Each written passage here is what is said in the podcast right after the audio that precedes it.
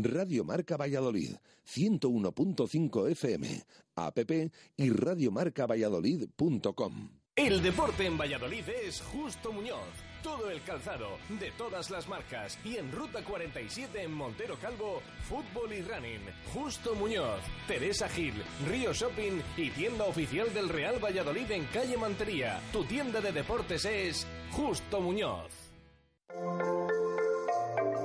No lo dejes para el último día. En unas semanas estaremos de lleno en fechas para juntarse con los compañeros de trabajo, con los amigos, con la familia o con la pareja. Y en el Lagar de Venancio ya estamos preparados. Los días especiales en un sitio especial. Consulta nuestros menús y reserva ya tu mesa en el 983 33 43 44. El mejor producto de Valladolid en un comedor acogedor y único. Además, ya estamos reservando comuniones. Te esperamos en el Lagar de Venancio 983 33 43 44 calle Traductores, junto a Michelin.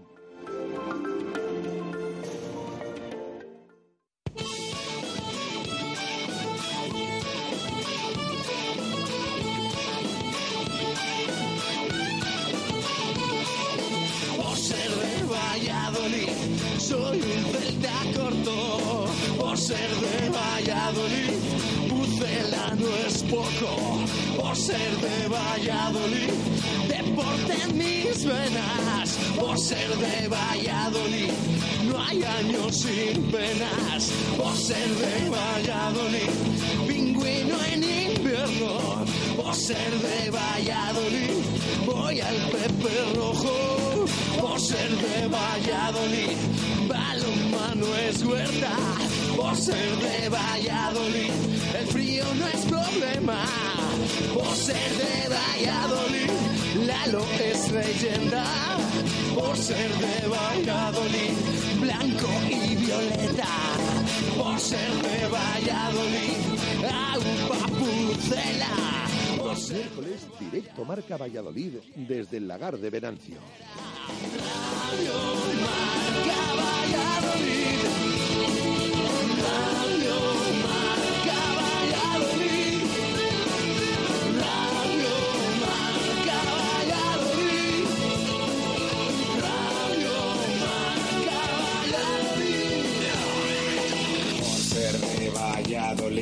Un triple es más triple en Pisuerga. Por ser de Valladolid, Copa.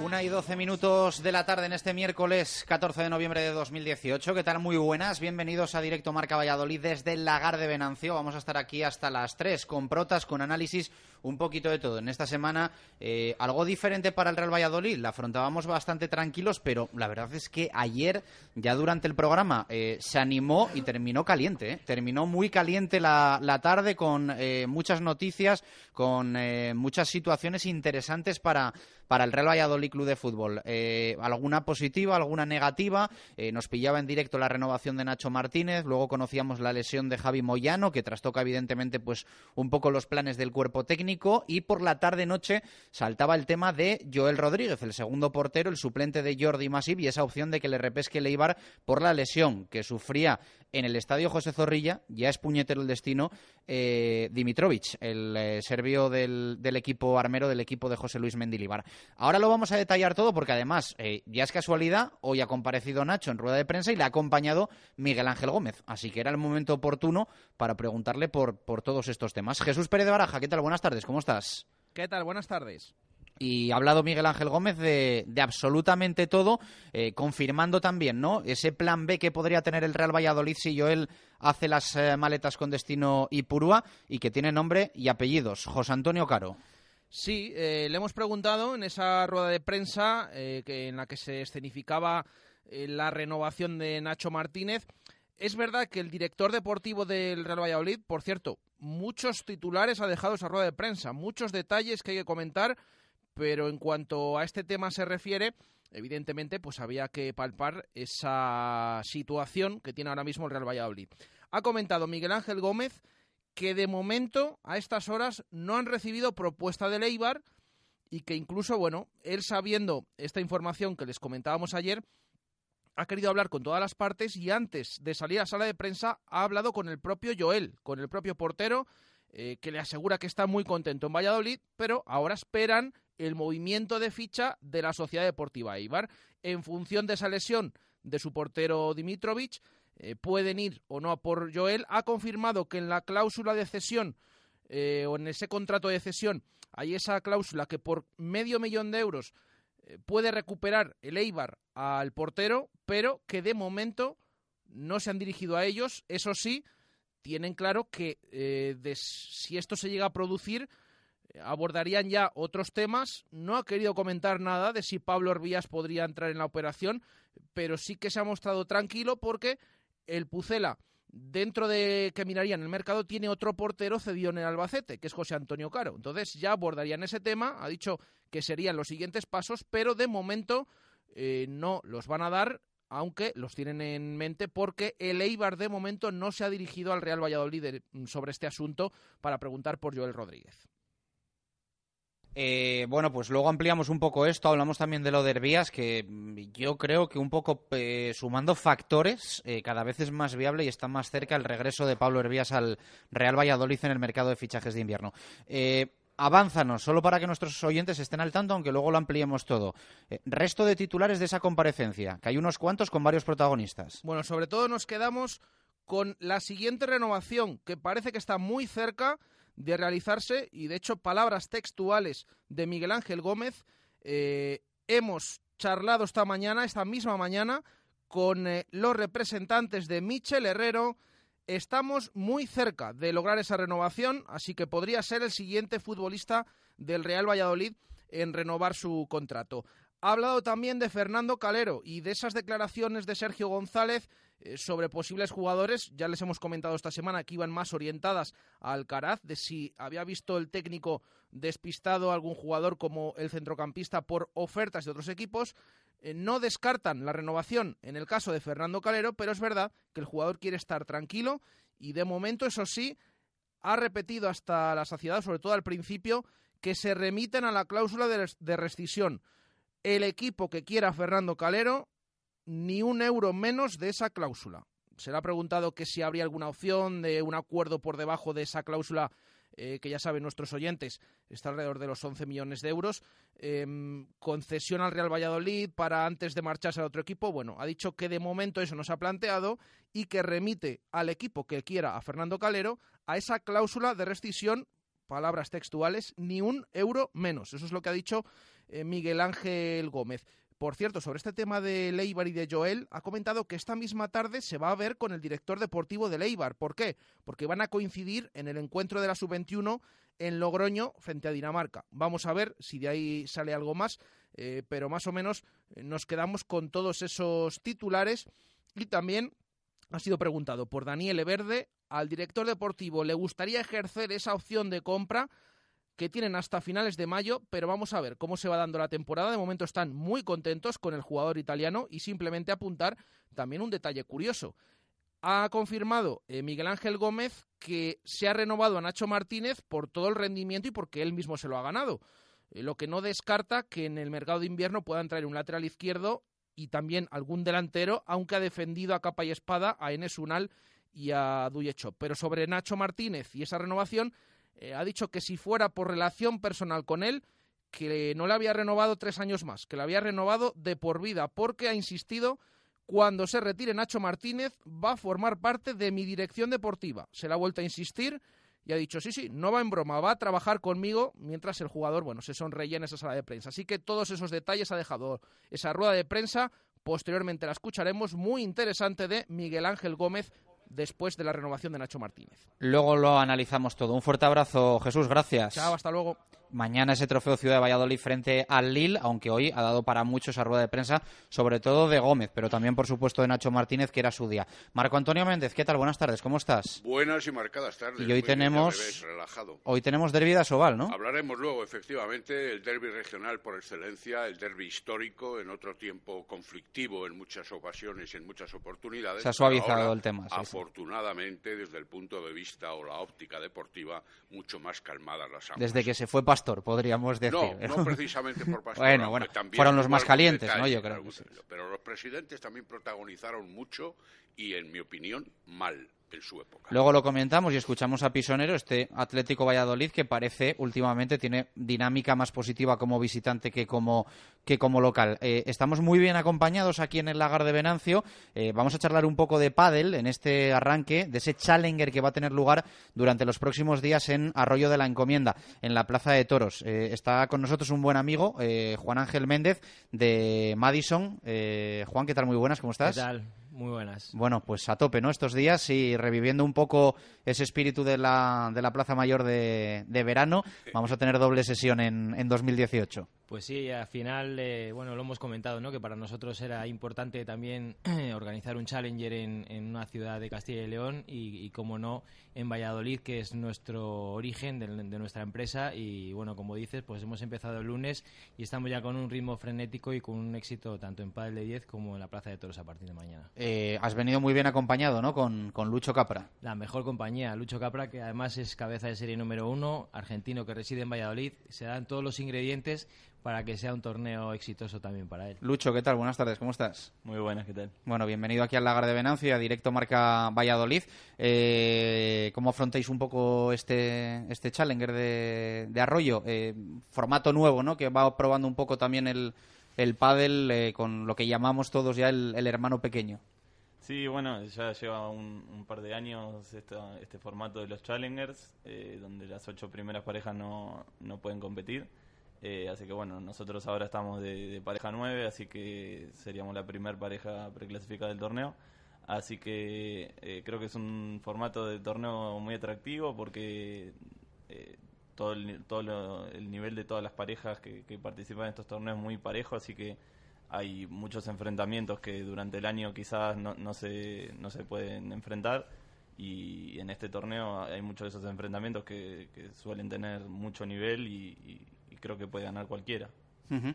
eh, éxito de, de, participación, de nivel, también de venta de entradas, ¿no? La verdad es que la respuesta de Valladolid, eh, ya hablando también a nivel provincia por un poco lo que implica que esto se dispute en Arroyo de la Encomienda, eh, cada vez mayor, ¿no? La, la, respuesta de la gente. Pues sí, Valladolid además es una plaza que no falla nunca, tanto la capital como la, como la provincia, y estamos muy satisfechos de cómo va el ritmo de, de la venta de entradas y estamos seguros de que el fin de semana la Plaza de Toros eh, se va a llenar. Además, lo hemos contado esta mañana en la presentación, hemos lanzado un plan social junto con el Ayuntamiento de Arroyo de la Encomienda para que todos los colegios y centros educativos y asociaciones de, del propio municipio pues disfruten en primera persona del evento, que también para nosotros es importante.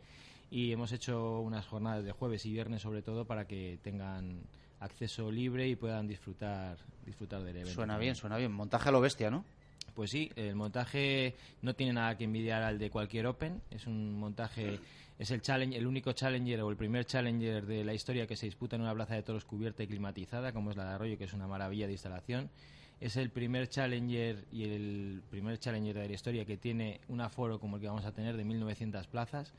Y bueno, pues eh, para cualquiera que visualmente vea el torneo eh, y se acerque a la Plaza de Toros va a ver que el montaje es excelente y en el nivel deportivo lo que decía Lucho, ellos mismos vienen de jugar eh, hace un mes la final del, del, Open de Lugo, por lo tanto, las parejas que vamos a tener, aunque no están las ocho primeras de chicos ni las cuatro primeras de chicas, son parejas acostumbradas a, convivir con cuartos, eh, semifinales y finales de Open e incluso de Master.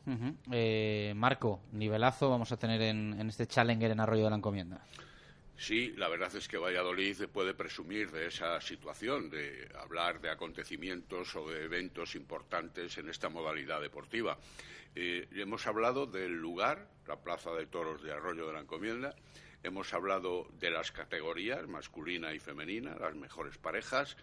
Eh, tenemos que hablar de calendarios, tenemos que hablar de entradas y tenemos que hablar, es una pregunta triple, pero bueno, es igual, podéis extenderos como queráis, de eh, en qué horarios se va a competir y cuáles van a ser los horarios más significativos. Le dejo a Lucho ahora la deportiva Perfecto. y te contesto yo a las otras. El torneo comenzó el lunes con las fases pre-previas y previas en el Club Padel de 10. Hoy tenemos ya por la tarde los 16 de final en categoría masculina y femenina, también en el club. Además tenemos eh, partidos muy interesantes. Tenemos tres partidos en los que hay participación de jugadores vallisoletanos o que viven en Valladolid, como Rafa Méndez o como Javi Martínez, que sí que es vallesoletano, y luego chicas como, como Bea, Bea Caldera y, otras parejas que, que, va a tener un gran nivel. Y yo creo que esta tarde va a estar el club lleno, a reventar. Eso es atractivo, sin duda. Sí, porque el, lunes eh, tuvimos a 400 personas, ayer estuvimos más de 600 personas en el club, y hoy, con la perspectiva de que ya son 16 avos de final, va a estar hasta arriba. Mañana tenemos ya octavos de final a partir de las 9 de la mañana en la pista central de la Plaza de Toros, que ya entra en escena masculinos. Las chicas juegan octavos de final por la tarde en el club. Luego el viernes por la mañana tenemos dos cuartos de final eh, femeninos perdón, en el club y otros dos en la Plaza de Toros. Y por la tarde tenemos los cuatro cuartos de final eh, masculinos el viernes en la Plaza de Toros. Y luego ya el sábado tenemos dos semifinales femeninas por la mañana y por la tarde las dos masculinas y el domingo las dos grandes finales a partir de las 10 de la mañana. Y la parte deportiva, que nos la cuente Lucho, quiénes son sus máximos rivales para levantar el título. En sí, porque aquí ya vienes con la vitola de hipotético ganador. ¿eh? No, bueno, de hecho este año eh, tuvimos jugamos dos challenges, ninguno de los dos ganamos, así que tampoco es que, que eso asegure nada. Así que nada, que por jugar en casa intentaremos intentaremos eh, gracias al apoyo de la gente y, de la gente que nos venga a ver eh, intentar dar todo y a ver si eso nos da un plus extra para, para poder para poder llegar a las últimas rondas y, si Dios quiere poder llevarnos el título. Pero eh, creo que todos los partidos van a ser muy atractivos. Nosotros por ejemplo ya desde bueno nosotros hoy no jugamos porque salimos exentos así que arrancamos directamente en octavo de final pero en hipotético caso de que ganase una de las dos parejas que juega mañana contra nosotros, el último Challenger que jugamos fue la final que jugamos contra Chingoto Tello, fue en París, jugamos la final contra ellos y ahora podríamos enfrentarnos en octavo de final, así que creo que todos los partidos van a ser muy atractivos desde, desde ya desde primera ronda, así que bueno, ojalá mucha gente se acerque y, venga a vernos. Tú con optimismo lo ves, ¿no? De todos modos. Sí, sí, bueno, eh, lo que te decía, creo que todos los partidos son dificilísimos, de hecho con ellos hemos perdido en, en París, así que bueno, ellos todavía tienen que jugar, tienen que jugar hoy y ganar, pero pase quien pase, el nivel está, está muy parejo y, y sin duda va a haber que dejar todo para poder pasar de ronda. Mm, ¿Se puede conocer el presupuesto organizativo de este challenge exclusivamente de Arroyo de la Encomienda? Se ha hablado en otras oportunidades del famoso de la Plaza Mayor, el de auténtica enjundia, mm. pero eh, ahora también podría interesar ese. El presupuesto económico del torneo roza los 300.000 euros, estamos por encima de los 285.000 y es un evento, pues lo que os decía antes, un evento que tiene muchas implicaciones deportivas y económicas y, lo veréis cuando os acerquéis a la Plaza de Toros. El montaje es, pues como puede ser el montaje de un Open. Los Challenger, desde que nosotros nos hicimos cargo desde Madison el año pasado de, de toda la parte de los Challenger en España con Golpa del Tour, nuestro objetivo fue que dieran un salto de calidad. Antes los Challengers se disputaban en un club con un aforo de 300, 400 personas. Más restringido, ciertamente. Sí, un poquito más, de un, un nivel un poco más bajo de montaje y desde que nosotros entramos el año pasado hemos ido creciendo hasta llegar a este punto, que es el último Challenger de la temporada y que sin duda va a ser el montaje más espectacular por el entorno y por lo que te decía del aforo, el montaje y todo demás. Este año hemos hecho un Challenger en San Javier en la Plaza de España que también es un montaje Javier Murcia, un montaje muy singular y un montaje muy complicado porque al final pues todo lo que se haga fuera de un recinto deportivo o un recinto como la Plaza de Toros donde tienes las grades y tienes determinados servicios, montaje efímero eh, al final es mucho más costoso y mucho más complicado. Entonces, otro paso más que hemos dado en la primera vez de la historia que se hace un challenger en, la, en el medio de una localidad la primera vez que se hace un challenger en la Plaza de Toros o en una Plaza de Toros cubierta, entonces vamos evolucionando. También hemos eh, introducido el streaming que te hace que el nombre de la ciudad o del municipio también salga a nivel mundial porque estamos teniendo más de 60.000 reproducciones por torneo en semifinales y en las finales, o sea, al final son pasos que nosotros vamos dando y que vamos invirtiendo para que el circuito Challenger, que ya tiene un nivel deportivo excelente, tenga un montaje lo más parecido al Open hemos dicho que eh, Madison es la organizadora capital de, este torneo, de este challenge, pero mm, eh, supongo que el Ayuntamiento de Arroyo, y además algunas otras colaboraciones o prestaciones u patrocinios. Por supuesto, nosotros desde el minuto uno y en todas las eh, comunicaciones y presentaciones que hemos hecho hemos agradecido infinitamente al Ayuntamiento de Arroyo en primer lugar porque ha puesto toda la carne en el asador y nos ha apoyado desde el minuto uno y nos sigue apoyando durante la organización del torneo. Luego está también el apoyo indispensable de, de patrocinadores privados, tanto del circuito como locales, como puede ser Tecnaire, el Hotel La Vega, como puede ser las marcas que nos acompañan como Bullpadel, M, Herbalife, pero también a nivel institucional en, en, lo que es el territorio tenemos que dar las gracias a la Diputación y a la Junta de Castilla y León porque también nos han apoyado desde el primer minuto. Para nosotros era importante traer el primer Challenger a Castilla y León y se han volcado, todas las instituciones se han volcado con nosotros. ¿En qué momento de la temporada está el pádel, Lucho? Eh, o sea, ahora mismo, cuando, para vosotros, ¿cuándo empieza la temporada? ¿Es eh, septiembre, junio, como hablamos en el fútbol? ¿Es algo anual? Eh, ¿En qué momento a vosotros os pilla de preparación este Challenger? Eh, bueno, estamos en el final de la temporada, de hecho es el anteúltimo torneo antes del Master Final, que reúne las ocho mejores parejas. Eh, bueno, el último Challenger queda, queda por disputarse un Open en Murcia la semana próxima y, y después el Master Final, las parejas que, que clasifiquen. Eh, nuestro calendario suele comenzar en marzo y finalizar más o menos en noviembre, diciembre. Uh -huh. Igual la pregunta es obvia, pero eh, ¿tú prefieres estar peleando por ganar Challenger o eh, mm, sufriendo contra los mejores de los mejores en el, en el máster que citabas ahora? No, sí, lógicamente eh, la idea es intentar clasificar al máster final. Eh, eh, los últimos dos años había podido disputarlo, pero este año se ve se ve complicada la cosa. Estamos ahora estamos de pareja 9, como había dicho, y, nos llevan unos cuantos puntos la pareja 8, así que en principio no no, está, no, no vamos a llegar a estar en, en el máster, pero bueno. Eh, por suerte podemos aprovechar la chance y jugar acá en casa este Challenger. -huh. eh, os pregunto a los dos, eh, ¿el pádel en qué momento se encuentra ahora mismo como deporte? Eh, hablábamos hace años de que iba hacia arriba, de que estaba en auge, desde fuera, a mí me da la sensación de que se ha estabilizado. No sé si decir que ha tocado techo o, vosotros lo, lo negaréis. ¿En qué momento está el pádel? Sí, yo creo que, bueno, igual Juan lo sabrá mejor, pero yo creo que ahora mismo en España está en el punto máximo que puede estar. Yo tampoco sé si puede crecer mucho más porque está muy, muy alto y creo que ahora se está empezando a expandir para, para otros países, que eso es importante para, para el deporte, para que siga creciendo. Y, y como decía como decía Juan, o sea, ahora los Challenger incluso están, están se están disputando en en Plaza de Toros, en, en, en, grandes escenarios y creo que el crecimiento está en su punto máximo. Yo Juan. te puedo dar un dato al hilo de, de esto. Eh, estamos en cifras ahora de 4.900.000 practicantes en España. Licencias, que, licencias. No, no, practicantes. Ah, practicantes. Con el pádel, eh, mucha gente que practica no, no eso, eso, quiere decir que uno de cada diez españoles juega al pádel. Efectivamente, dato del Consejo Superior de Deportes del último estudio que hace de practicantes. Es el segundo deporte más practicado por detrás del fútbol. Y el techo, mmm, yo tampoco veo que se estabilice, porque si también vamos a las cifras que están dando los Open, los Master o los Challenger, no paramos de crecer. O sea, a foros eh, que dices dónde vamos a crecer o cómo podemos llegar, o hemos llegado a unas cifras de, asistencia de público que pensábamos que era top y sigue creciendo. De hecho, en Valladolid, por ejemplo, seguimos evolucionando y cada año mmm, viene más gente. Entonces, ¿dónde está el techo? Pues yo creo que todavía le queda recorrido al padre. Y como decía Lucho, ahora el siguiente paso es llevarlo a la mayor cantidad de países posibles. Nosotros tenemos un circuito internacional de pádel amateur que llevamos siete ediciones con, con él y estamos ahora mismo en 25 sedes, 19 países torneos amateur quiere decir que mm, estamos viviendo el recorrido que se ha vivido en España, lo estamos vi viviendo también ahora en otros países. Uh -huh. Te iba a preguntar, Juan, mm, evidentemente el paso que da Madison para organizar en Valladolid por primera vez este torneo tiene sus riesgos.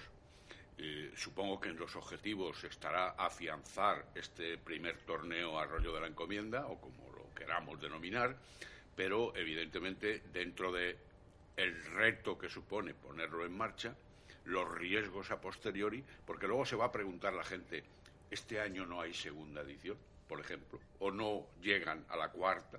Nosotros, eh, desde que hablamos con el ayuntamiento, porque había más ciudades en Castilla y León interesadas en, en que el Challenger llegara a, su territorio. Nosotros hemos hablado con varias ciudades que están tan interesadas o más y que incluso aportaban más que Arroyo, pero para nosotros era también la apuesta del ayuntamiento con el alcalde a la cabeza era muy importante y decidimos hacerlo aquí y lo hacemos con el compromiso no de que sea una edición, sino de que esto tenga una continuidad en el tiempo y que el Challenger de Arroyo sea una cita clave dentro del calendario año tras año del calendario del Padre Mundial. Entonces, para nosotros y para eso estamos trabajando es el primer año de muchos que vengan por delante. Antes preguntaba Chus eh, el estado general, la situación más que internacionalmente, también en España, o por lo menos como primer enfoque. Eh, hay determinadas ciudades, capitales o pueblos de gran nivel en nuestro país que no cuajan con el pádel. ¿A qué puede deberse? Eso depende muchas veces, eh, primero, de que haya un loco que apueste por poner pistas y diga, pues mira, voy a, voy a empezar a trabajar y empiece a trabajar desde la base y, desde la gente que, pueda practicar en territorios donde no hay. Pero hoy en España yo creo que hay muy pocos o, ninguno y también depende mucho del número de participantes, de que sean más o menos, depende también de las condiciones eh, climatológicas, porque al final tú ves que en Andalucía o en sitios donde hace calor o hace bueno todo el año, pues evidentemente florecen las pistas eh, descubiertas. En sitios como Valladolid, que tenemos un nivel de pádel muy grande, cada vez hay más pistas, tanto cubiertas como descubiertas. Al final, yo creo que es también un poco el, número depende del clima. Las condiciones en Arroyo, ¿cuáles son? Porque hablabas de pista cubierta, ¿no? Eh, climatizada. Lucho, ¿esto como para vosotros? Eh, ¿Ahí se cuadra la temperatura perfecta para, para jugar? ¿Se puede encontrar esto? Un poco que, que os vais a encontrar, porque en verano siempre hablamos del calor, ¿no? Que hacen la, en la Plaza Mayor. Eh, estamos en época de más frío, pero ¿qué os vais a encontrar? ¿Sabéis un poco por dónde van a ir los tiros? Sí, justo hablaba con, Juan y decía que, buena noticia que, que, sea cubierto y que sea climatizado debido al clima que en el que estamos ahora, porque si no iba a ser una pista muy lenta por el, por el frío y las bolas, las bolas en los Challengers suelen ser un poquito más lentas. Entonces creo que esto de que, de que sea en un lugar cubierto y con calefacción va, va, va a ser más atractivo para la gente también si la, la bola está un poquito más rápida para, para que haya más jugadas. Eh, solo como jugador, aunque entiendo que tú en Valladolid eh, darás clases y harás un montón de cosas, ¿se puede vivir del pádel estando ahí al límite del, del top ten mundial? Eh, desde el 2013 que no doy clases, así que desde entonces que estoy, bueno, del 2014 más o menos que no doy clases y y por suerte puedo Tú te dedicas exclusivamente a, jugar profesionalmente al pádel. Sí, por suerte hoy hoy en día hay, habrá unos 25 o 30 jugadores que pueden dedicarse en exclusiva a, jugar al pádel con, con, los premios, con los patrocinadores de pala, ropa, más, más algunas empresas que apuesten por, por los jugadores. Eh, por suerte hoy en día ese número va creciendo cada vez más y y cada vez eh, se van viendo contratos mejores en los jugadores y mejores condiciones. Es indiscreto preguntar cuál es el logro económico medio de un jugador de pálel de vuestra categoría. Porque, claro, eh, estás hablando de profesionales auténticos y de vivir de ello en cierta medida. Sí, eh, en, cuanto, en cuanto a los premios de World Padel Tour son de, público conocimiento, lo que cualquiera puede entrar en la página y ver cuánto se gana de, premios de World Padel Tour. Eh, más o menos por un torneo de, estilo Open o Master, eh, saliendo campeón, uno que salga campeón gana más o menos 7.000, 8.000 euros cada, jugador. Pero bueno, los contratos, eso va, dependiendo de, cada uno, lo que consiga. Eh, y lo que digo, cada año, por suerte, se va, va creciendo más.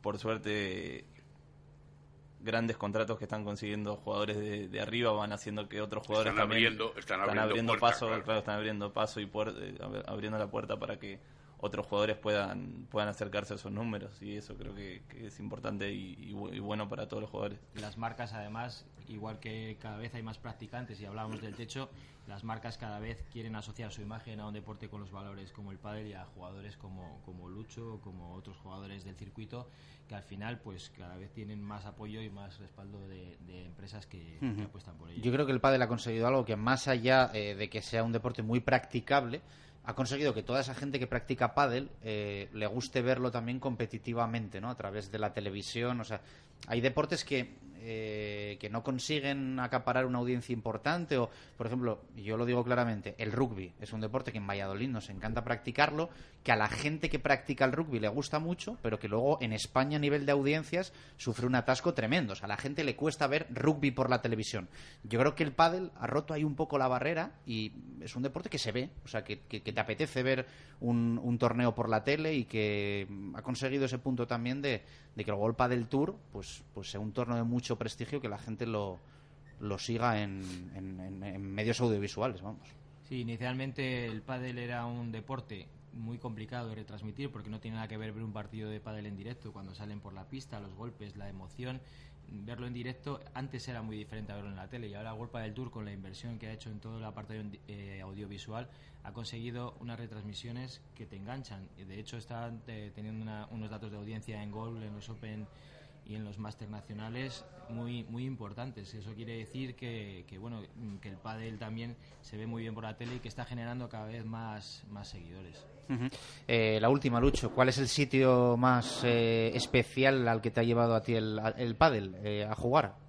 Si tienes que quedarte con un sitio, Eh, hombre, bueno, para mí... puedes decir la Plaza Mayor de Valladolid y quedas fantásticamente bien, ¿eh? Pero Bueno, para mí, eh, lógicamente, el, el torneo más importante es en Buenos Aires porque por estar cerca de mi familia y mis amigos y la gente que me ha, que me ha visto crecer desde pequeño en, en el deporte.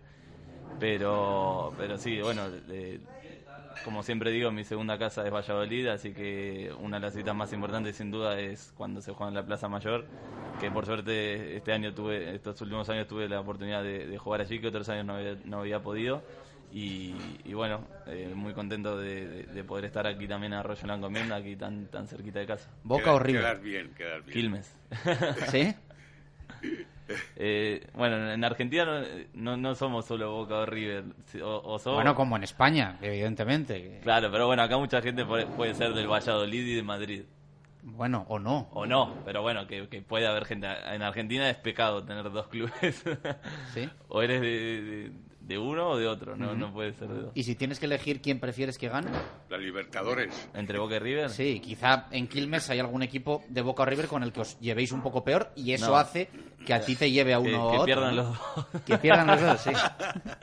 No, en, en Argentina, bueno, como bien saben, se vive mucho el fútbol y... ¿Lo viste el Y- partido, sí? Eh, no, no lo pude ver porque justo había recién llegaba de- del viaje que había estado en Argentina. Eh, pero como te digo, se vive mucho el fútbol y, y la gente es muy apasionada y, y- y es- si sos de un club es muy difícil que quieras que gane otro. Bueno, a mí me gusta que me respondas que eres solo de, de Quilmes, ¿eh? Sí, así sí, que como cual. yo a mí me da igual, Boca o River, me haré de Quilmes. Voy a estudiar un poco la historia y tal y me hago de Quilmes enseguida en, Si, en si Argentina. tenés ganas de, de sufrir y de... Sí, bueno, además yo soy de eso. Parece como que en Argentina tienes que ser de Boca o River. Estoy Claro. contigo, ¿no? ¿no? Sí, Pues sí, no, Me y- parece muy bien la respuesta.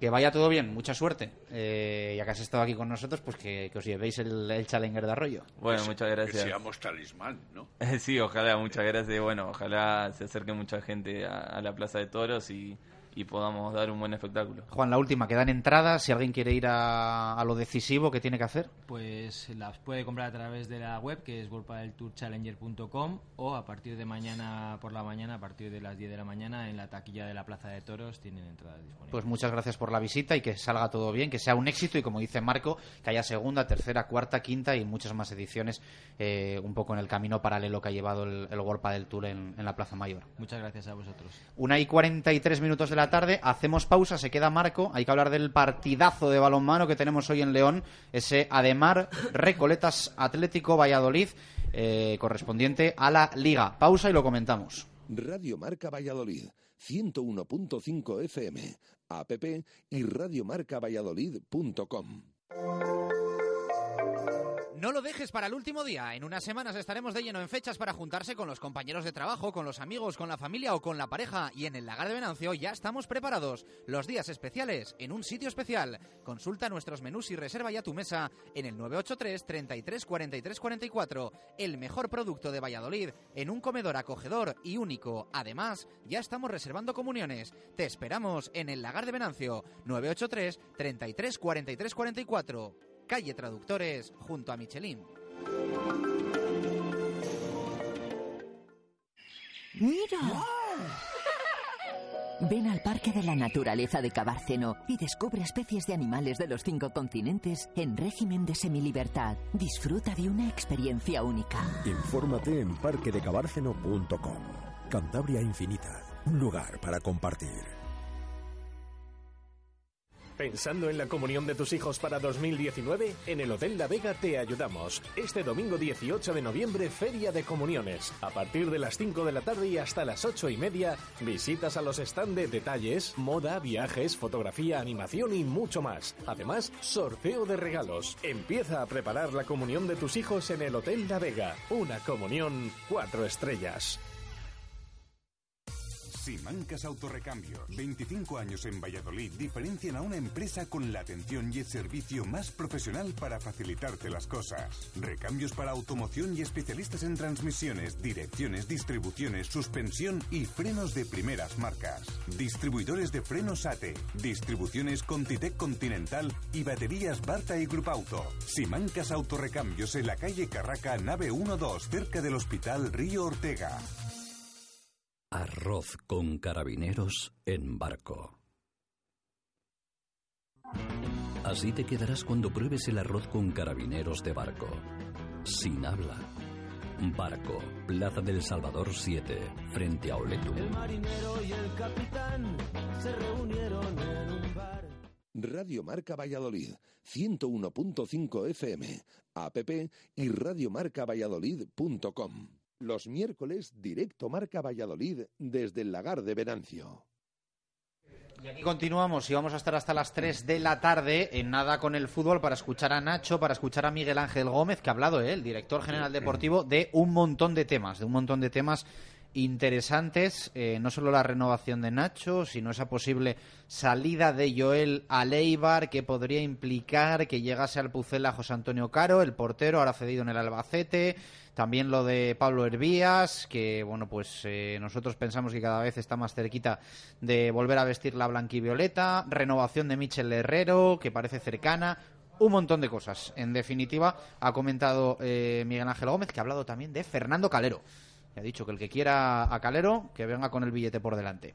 Marco, ocho y media, jornada Sobal para el Recoletas Atlético Valladolid, ni más ni menos que en León. Tenemos derby. Eso es, lo comentábamos al principio, en el inicio del programa. Efectivamente es el derby histórico de Castilla y León en el balonmano masculino. El tercero de la tabla, que es el equipo de Guijosa, y con 11 puntos, obtiene esa posición solo con dos puntos de ventaja sobre los nuestros, sobre los de David Pisonero. Pero tienen un equipo estimable porque, evidentemente, están participando en la competición europea eh, con bastante notabilidad e incluso este fin de semana van a volver a tener partido de esa competición Champions. Ahí están los Acacio, los Vieira, los Simonet, por hablar de argentinos en algún caso, eh, Carrillo, Juanín García, el hombre que más partidos ha disputado en, en, la Liga Sobal, otro argentino, el pivote Carou, en fin, y el vallisoletano David Fernández, que bien desde la demarcación de lateral derecho o desde el extremo derecho, que también ha ocupado esa disciplina de manos de Guijosa, pues son evidentemente un equipo más que potente.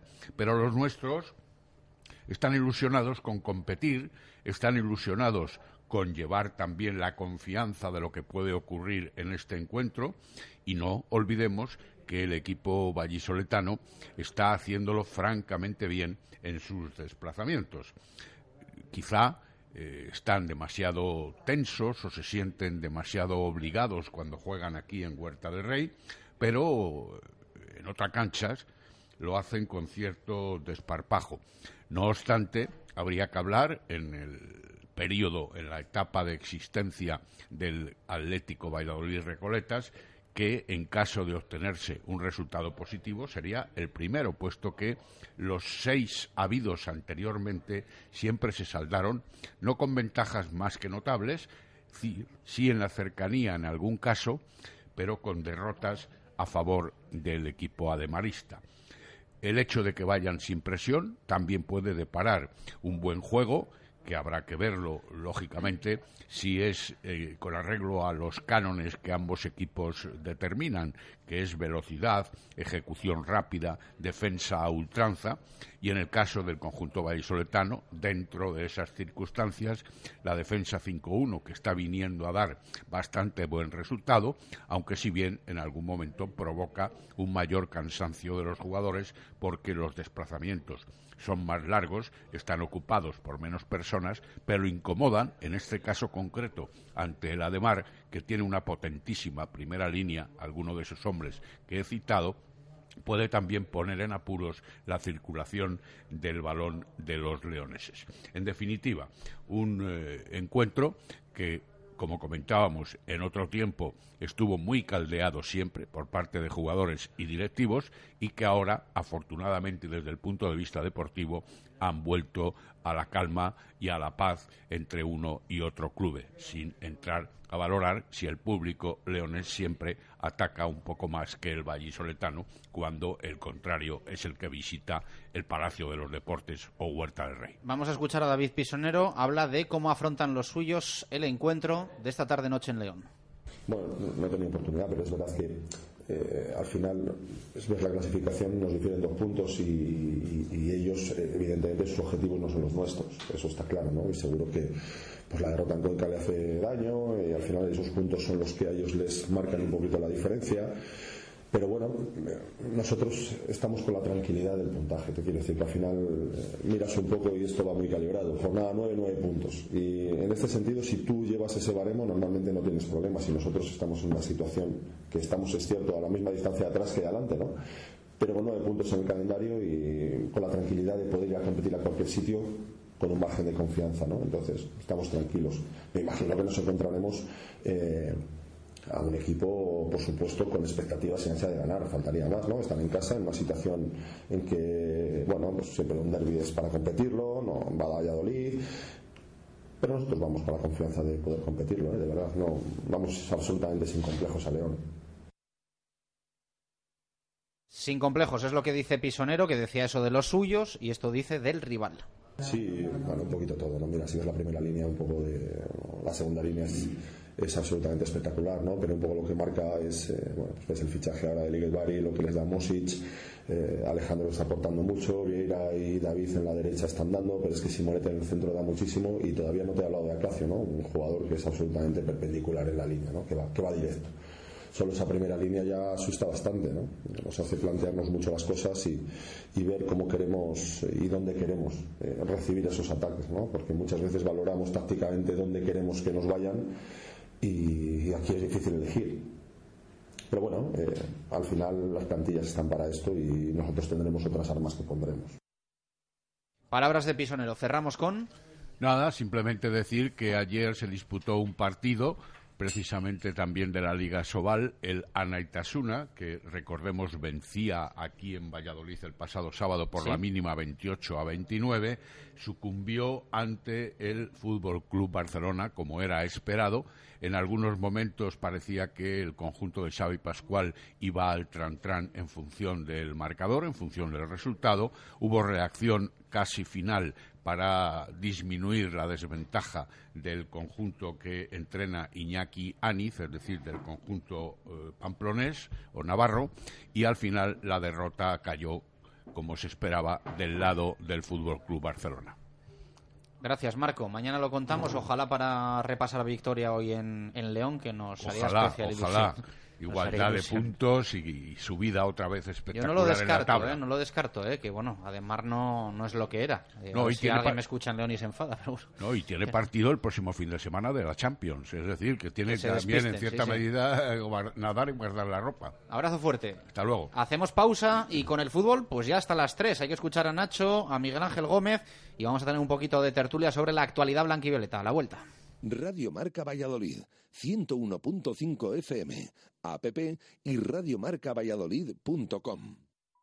¿Necesitas dinero en efectivo rápido? En Sesión Continua Vídeo nos traes tu móvil, tablet o consola. Te la valoramos y te la compramos en el acto. Además, si quieres, lo puedes recuperar durante el mes. También vendemos al mejor precio. Ven a comprobarlo. Sesión Continua Vídeo. López de Rueda, esquina Tirso de Molina en La Rondilla. Abrimos todos los días del año. Autonieto. Concesionario Ford desde 1987 pone a tu alcance toda la gama de turismos, todoterrenos y vehículos comerciales Ford. Con la experiencia de 30 años dedicados a Ford, tenemos el mejor servicio postventa, los técnicos más cualificados y el almacén de recambios y el taller más grande de Valladolid. Autonieto, mejora tu experiencia Ford. Autonieto, Avenida de Burgos 27, Valladolid.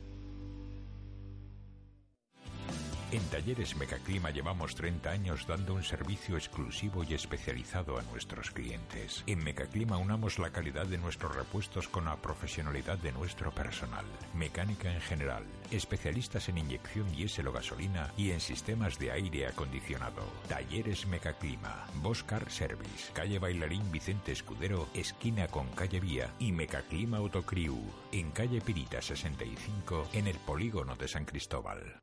El objetivo de Nuovac es poner día a día a su disposición los materiales más adecuados para conseguir hacer realidad sus ideas en la decoración de su vivienda o negocio, asesorando en todo momento a nuestros clientes con los conocimientos y experiencia adquiridos en nuestros 20 años de actividad. Nuovac, ideas para decorar. Te sorprenderá lo poco que cuesta hacer las cosas bien. Y ahora financiación sin intereses hasta 12 meses. Nuovac, calle Magnolia 6 o www.nuovac.com. En Venador somos especialistas en la instalación y mantenimiento de puertas automáticas. Más de 20 años de experiencia en el sector y más de 5.000 clientes avalan la profesionalidad y entrega de un equipo de grandes profesionales. En Venador trabajamos con las marcas más prestigiosas del sector, calidad y durabilidad aseguradas, especialistas en automatismos, barreras, puertas de garaje seccionales y puertas metálicas. Líderes en el servicio a comunidades e industria con mantenimiento y servicio técnico en Valladolid 24 horas.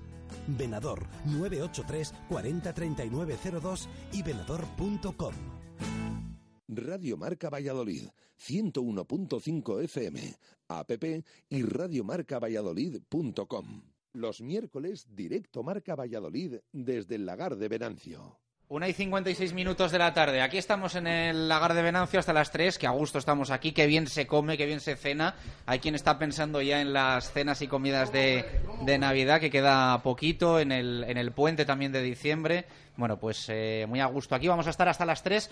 Jesús Pérez Baraja, eh, mucha plancha hoy en la actualidad del Real Valladolid. Fíjate que ayer despedíamos a las 3 un poco alterados por esa renovación, sentido positivo de Nacho Martínez, pero por la tarde. La lesión de Moyano, la movida con Joel, eh, lo de Caro, lo de Hervías. y hoy todo lo que ha dicho Miguel Ángel Gómez. O sea que se ha animado la semana con alguna cosa negativa y con alguna cosa positiva, pero, pero se ha agitado la semana.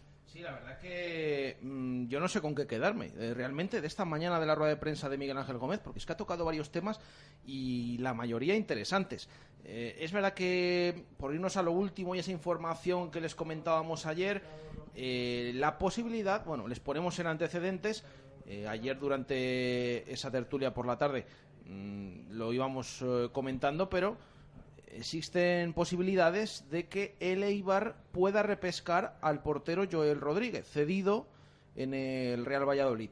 El otro día en el partido en Zorrilla, en la lista de jugadores, en las alineaciones que nos facilitaron, estaba incluido Marco Dimitrovic, el portero serbio del conjunto Ibarres, que tuvo un contratiempo durante el calentamiento, antes del partido, y que finalmente no pudo jugarlo. En su lugar, así es riesgo. Em, hay que hacerle pruebas, pero por si acaso Leibar ya se ha empezado a mover y piensa en Joel Rodríguez en recuperar con una opción que hay en, esa, en ese contrato de cesión que por medio millón de euros pueden recuperar al portero suplente ahora mismo en el Real Valladolid. Ha comentado esta mañana Miguel Ángel Gómez que de momento el Eibar no se ha dirigido a ellos, pero es verdad que sabe todas estas cuestiones, el jugador también es consciente y están a la espera de lo que pueda dar del primer paso que pueda dar la Sociedad Deportiva Eibar en función, atención, del tiempo de baja que pueda tener el portero Dimitrovic. Más de cinco meses eh, podría eh, hacerse ese acuerdo ya y que Joel se marchara a Eibar. Menos de cinco meses tendría que ser a partir del mercado de invierno que ya saben se abre el 1 de enero de 2019 ha confirmado Miguel Ángel Gómez que de momento no hay nada, pero también es verdad que están preparados por si acaso el Eibar finalmente eh, se dirige a ellos y sucede toda esta situación. Ese efecto dominó eh, y esas negociaciones podían llevar de vuelta a José Antonio Caro, portero del Albacete cedido por el Real Valladolid, que le fichó el pasado verano procedente del Sevilla Atlético, eh, de vuelta, bueno, o, mm, al Real Valladolid de nuevo después de, eh, de ese fichaje con cesión. Vamos a ver eh, qué sucede. Miguel Ángel Gómez ha declarado que están tranquilos por esta situación, igual que Leibar. Puede recuperar a Joel Rodríguez. El Pucela podría estudiar esa recuperación de José Antonio Caro. Eso sí, en este caso no hay esa cláusula que tiene Leibar, que por medio millón deshace la cesión. Habría que hablar con el Albacete y veríamos. Pero confirmada esa noticia, a la espera de que Leibar eh, haga ese primer paso, dé el primer paso y mm, pueda dirigirse al Real Valladolid eh, para ver qué ocurre. Eso sobre el tema de Joel, pero ha hablado de muchos más temas. Preguntado por el futuro de diversos jugadores. Atención, porque la renovación de Nacho Martínez no puede ser eh, la única en estos días. Está muy cerca, palabras textuales de Miguel Ángel Gómez, la renovación de Michel Herrero, que de hecho incluso ha hablado con los representantes esta mañana en Zorrilla y eh, podía ser la siguiente en confirmarse. Además de Fernando Calero, ha comentado el director deportivo del Real Valladolid eh, que no es que hayan tirado la toalla por su renovación, ya saben que desde el entorno del jugador y el propio futbolista están tranquilos, tienen contrato hasta 2021 y muchos intereses de equipos.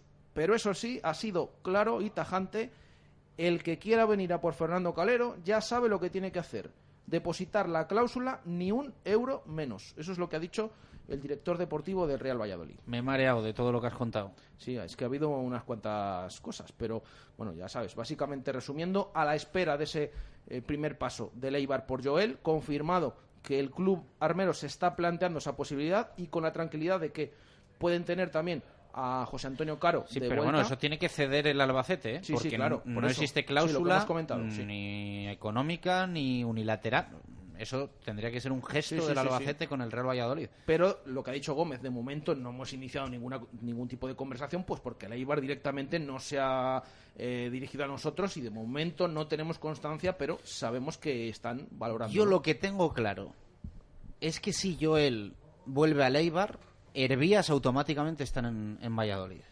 Eh, Yo lo tengo claro. Porque al final, eh, si tú pones facilidades, si tú quieres a Hervías, es una vía que le cuadra de lujo al, al Real Valladolid para, para que Hervías regrese aquí. Que yo creo que hay posibilidades independientemente de lo de Joel, por no decir que hay muchas. Eh, porque al final es un jugador que no está jugando, que no va casi ni convocado y que, mm, bueno, pues todo parece indicar que él quiere volver. Yo creo que a Hervías le vamos a ver aquí en invierno. Mm, Pero lo de Joel también creo que puede ayudar mucho. Eh, sí, de una forma u otra, yo creo que... Es que al final el Eibar, o sea, por valorar las opciones de que el Eibar repesque a Joel. eh, hablamos de una pubalgia. Si pasa por quirófano, mínimo dos meses.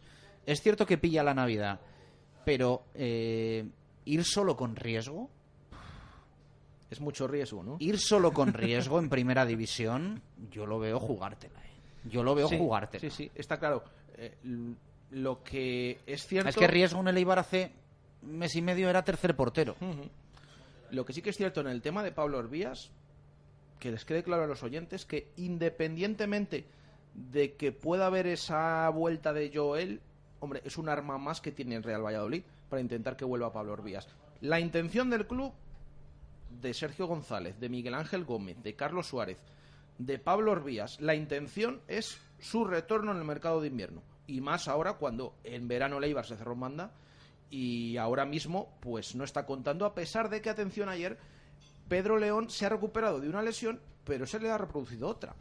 También vamos a ver cómo... Sí, pero sin Pedro León Sí. Hervías no entraba en las Claro, convocatorias entonces, y no jugaba yo Jesús. O yo sea, creo que- sí, sí, yo sí. creo que el Eibar ficha antes a otro tío que, que le gusta Mendilíbar que No, es que hemos visto el otro día, ha preferido Mendilíbar en Zorrilla jugar con un lateral izquierdo de extremo que no adaptar allí ni siquiera a Pablo Bueno, la sensación que da es que no lo 15 quiere para minutos. nada. No, no, no, no, no lo quiere. Y de hecho, el mayor obstáculo que hay ahora para la vuelta de Herbías es la dirección deportiva de Eibar. Ya no me atrevo a decir ni siquiera Mendilíbar e Iñaki Bea, que ya lo escuchábamos en estos micrófonos la semana pasada, que le abrían las puertas de par en par. para una posible negociación. Mendilibar sabe que Herbia se quiere marchar, eh, no está contando con él, quizás también por ese motivo.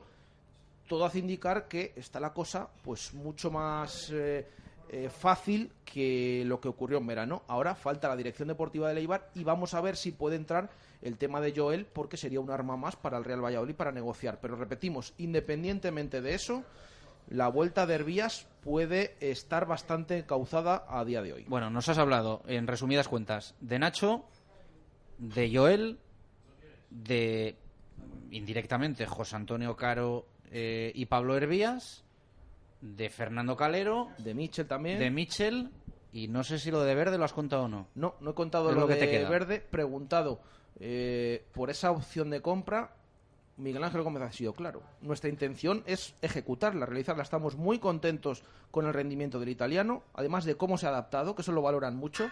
Está plenamente adaptado, lleva poquito tiempo. La intención del club es ejercer esa opción de compra que la ha fechado hasta finales de mayo. Vamos a ver qué sucede finalmente y déjame comentarte antes de escuchar nada. Me ha llamado mucho la atención no sus palabras, las palabras de Gómez hacia Nacho Martínez. Eh, pero ha quedado una anécdota, o no, bueno, parecía en tono de en plan broma, pero al final ha dicho que, que va totalmente en serio. Eh, si, si hubiera sido por relación personal con Nacho Martínez, no le había renovado tres temporadas, la había renovado hasta el infinito y más allá, como se suele Como decir. Iniesta, ¿no? Vitalicio, Sí, ¿no? sí, sí. Eh, porque ha reconocido Miguel Ángel Gómez que cuando se retire Nacho Martínez está convencidísimo, convencidísimo de que va a trabajar con él, que va a formar parte Nacho Martínez de su dirección deportiva. Se le ha vuelto a insistir, ha dicho no, no. Esto es cierto, esto tal cual va a ser así. Nacho sonreía, bueno, vamos a ver, ha quedado esa anécdota, pero también lo ha comentado y también hay que reseñarlo, lo que ha dicho Miguel Ángel Gómez, totalmente en serio, en esa rueda de prensa de renovación de Nacho. Vamos a aguantar ese sonido de Gómez para charlar un poquito sobre estos temas con eh, Luismi Quintana, Pedro Rodríguez y también Jesús Pérez Baraja. Eh, vamos a ir alternando un poco las eh, opiniones sobre diferentes temas y luego escuchamos ese sonido largo de, de Miguel Ángel Gómez. Eh, Luismi, ¿qué opinas un poco de todo esto eh, que se ha tratado en las últimas 24 horas? Porque afrontábamos semana súper tranquila, súper tranquila, pero se ha calentado un poquito, sobre todo con el, con el tema de Joel. Bueno, buenas tardes primero de todo y es verdad, ¿eh? es una semana que vamos, que no ganamos para, para noticias y yo creo que casi todas agradables, ¿no? Porque Bueno, menos la lesión de Moyano. Bueno, perdón, vale. pero, pero bueno, esta ya es un poco de la semana pasada, esa noticia. No, no, Bueno, pero confirmada, ayer, confirmada ayer, de- de- confirmada de ayer entre tanto- cuatro y seis semanas de cuatro baja. y seis semanas, sí. Bueno, pues eh, que vuelva Herbías. Bueno, yo creo que la afición de- dejó un gran recuerdo el año pasado. Eh, todo es bueno, pero bueno, pensando un poco, realmente es que tenemos mucho- muchos jugadores de banda, ¿no? Como es Keiko, Verde, Ibi, puede jugar en banda también. Sí, pero eh, Keco, no sabemos qué pasa, o, o- o lo que sabemos es que no termina de estar al 100%, y yo a Ivy le veo más fuera que dentro. Por eso te digo yo que- a Ivy le veo más fuera que dentro. aligerando. Por cierto, un- permíteme un segundo. eh, ahora en unos minutos eh, les decimos, a ver, es un partido amistoso el que van a jugar mañana, eh, pero al hilo de lo de Keco, mañana se espera que Keco sea titular en esa banda derecha. Vamos a ver. Eh, hemos cazado quizás el 11 que mañana va a poner en, en Zorrilla, porque hoy el entrenamiento ha sido a puerta abierta. Luego lo comentamos también, hablaba Luis. Que hemos conocido la convocatoria, ¿no? Además. Sí, hemos sí. conocido la convocatoria. Simplemente les voy a dar una píldora a los oyentes. Va a ser el mismo eh, 11 que jugó en Palma de Mallorca, pero en el lugar de Verde, que no está, va a actuar Keco en esa banda. Y en el lugar de Oscar Plano, que jugó ese partido porque acababa de salir de una lesión, va a actuar Duye Chop en punta con Miguel. Eso es lo que se espera y lo que ha probado. Eh, un Sergio González que se supone que va a volver a probar o a eh, poner a Kuki Zalazar de extremo izquierdo. Bueno, es un partido amistoso, pero también quedan ahí esas pruebas con Joaquín Fernández y Luismi en el centro de la defensa. Bueno, ya saben ese 11 más o menos marcado que vimos en Mallorca. Luismi. Eh, bueno, lo que estaba, te estaba comentando, ¿no? Que tenemos mm, bastantes jugadores de banda que además, bueno, este año parece que ya no lo miramos tanto, ¿no? Pero son las fichas más altas, ¿no? Verde y, y, y ¿no? O de las dos fichas más altas de la, de la plantilla. Eh, por otro lado, el tema del... Está claro, habría que aligerar, ¿no? Habría que aligerar y, y podría venir Herbías, que, que sería muy bien, muy bien recibido por, por todos los estamentos del club. Por otra parte, el tema del- de la portería. pues ahí también es complicadillo, ¿no? Porque si se va Joel, pues también habría que hacer aquí varios movimientos, no sé si dentro de la casa o de fuera. No sé si Pau, que lo está haciendo bastante bien en el filial, podría subir a, como segundo como segundo portero y habría que subir quizá, quizás al, al de división de honor o no sé si no bueno aquí lo que hemos lo que hemos contado y que hoy ha reconocido Gómez que la opción eh, A evidentemente la opción A es que siga Joel la opción B sería repescar a José Antonio Caro que recordamos que es un portero a que, al que el Real Valladolid fichó en verano procedente del Sevilla Atlético y cedió al Albacete. ¿Qué pasa? Que no está jugando en el Albacete absolutamente nada. Por lo tanto, eh, es posible que el Albacete, en un buen gesto hacia el Real Valladolid, dejase salir a, José Antonio Caro. Pero esto habría que verlo. Claro, habría que verlo. Luego al Albacete pues le interesa eh, un Cotán, un Guitián y todo se puede un poco encauzar. Pero eh, ya decimos que mm, el Albacete, a diferencia del contrato de, de la Sociedad Deportiva de Ibar con Joel, el contrato de cesión del, de José Antonio Caro al Albacete no incluye ninguna cantidad ni ninguna cláusula de repesca en el mercado de fichajes de invierno. Perfecto. Y luego ya, pues los otros dos temas, eh, yo creo que son pues muy una alegría, ¿no? Por sobre todo los que hemos apostado, lo que ya apostábamos en los momentos difíciles por Nacho, pues es una alegría que, que, renueve por tres años, que esté contento y, que, que, se está viendo en el, en el campo, ¿no? Lo está reflejando en el campo, que cada vez va más, está siendo de los más destacados del año. Y también es una muy buena noticia que ya esté casi hecho lo de Mitchell. Creo que es otro de los grandes jugadores de la plantilla que también es una gran noticia que, vaya a continuar. Pedro. Buenas tardes. ¿Por dónde empezamos? Pues yo creo que empezamos por lo de Joel, si te parece. Eh, si crees que el movimiento, si se produjese, puede ser positivo o negativo para el Real Valladolid. Me explico. Si aquí el 5 de enero estamos con Masip y Caro y Pablo Hervías, y Joel está en el, en el Eibar con Dimitrovic y, Riesgo. Una de las claves del éxito de este Real Valladolid, precisamente para mí, una, son muchas, pero una de ellas es la tranquilidad que tenemos todos en la portería. Es, es, tener una portería donde haya una unanimidad que está bien cubierta, que es muy difícil porque el portero es un puesto siempre muy polémico. Yo creo que es muy importante en un equipo y lo hemos conseguido.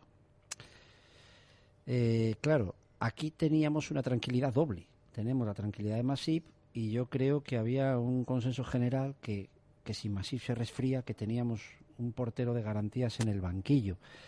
Entonces, eh, si se va Joel, pues, pues todo queda sujeto a ver quién va a ocupar ese puesto, porque no, no, es, no es tarea fácil. Es que la liga es muy larga la liga es muy larga y, en primera división no es como estar tampoco en segunda. Es que tienes que tener un, portero también de ciertas garantías en el, en el segundo, en, el banco. Claro, ¿esto supeditarlo al tema de Hervías? Pues vamos a ver, vamos a ver. Eh, en mi opinión, no es precisamente Pablo Hervías el puesto que más necesita reforzar el Real Valladolid. Por ahí yo no veo urgencias. Lo que pasa es que Pablo Hervías es un jugador un tanto extraño, es un jugador que tiene sus virtudes y sus defectos, y hay entrenadores tipo Mendilibar que yo creo que los defectillos que tiene Pablo Hervías no lo soporta.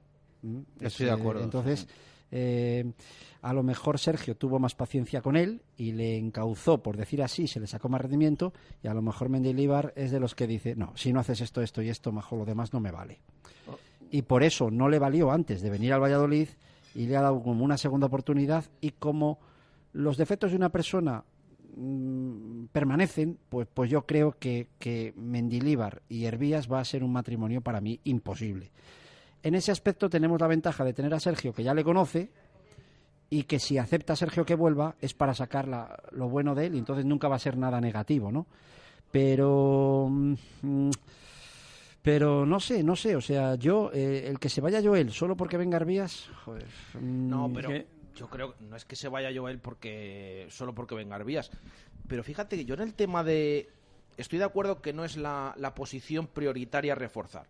yo creo que todos tenemos en mente las carencias de este equipo y van orientadas a la zona de ataque en cuanto a los delanteros.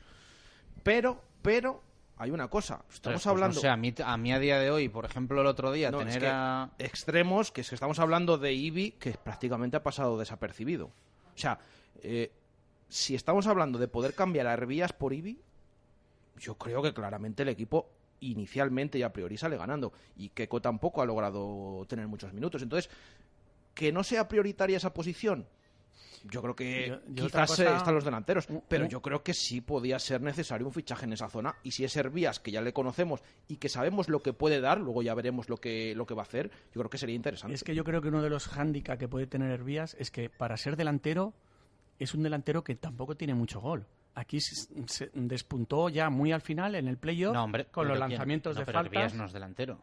Bueno, eh, para jugar en banda, pero que, pero que, que aporte gol. Juega en banda, pero que tenga gol. Ya, bueno, porque mm, el año pasado. Tony, eh, por eh, ejemplo, ya sabemos que el tema del gol es nunca su- te ha aportado, Por eso nunca te ha que es que no gol. tiene gol, Qui- quitando el lanzamiento de faltas. Y claro, el año pasado se tapaba porque estaba Mata con 35. Bueno, que claro, acuérdate de lo algunos tapaba goles todo. también que Pero que si el tuvo, tema, ¿eh? ¿quién Pero- viene? ¿Quién viene aquí? ¿Pablo o viene. Hervías? O sea, mm, ¿quién viene de los dos? Viene, No, vi- viene, Pablo que estuvo- Hervías, viene Pablo Hervías con Sergio González. el otro que- era Pablo Hervías con Luis Mira, César. Es que si viene aquel jugador que empezaba a coger el balón en el medio del campo, a hacer regates en el medio del campo que no iban a ningún lado, que de repente se iba al centro del campo en vez de irse hacia la portería, que se recorría el campo en vez de en vertical, en horizontal, si viene aquel jugador que todos veíamos que, que- que tenía unas manías que no iban para ningún lado, Vale, ahora di cómo es el otro jugador. el otro, el otro fue el jugador que sabía lo que tenía que hacer, el regate que tenía que dar y que luego ya no había un segundo regate, ya estaba Vale. la asistencia. Y al estaba primer Pablo Hervías, ¿quién le entrenaba?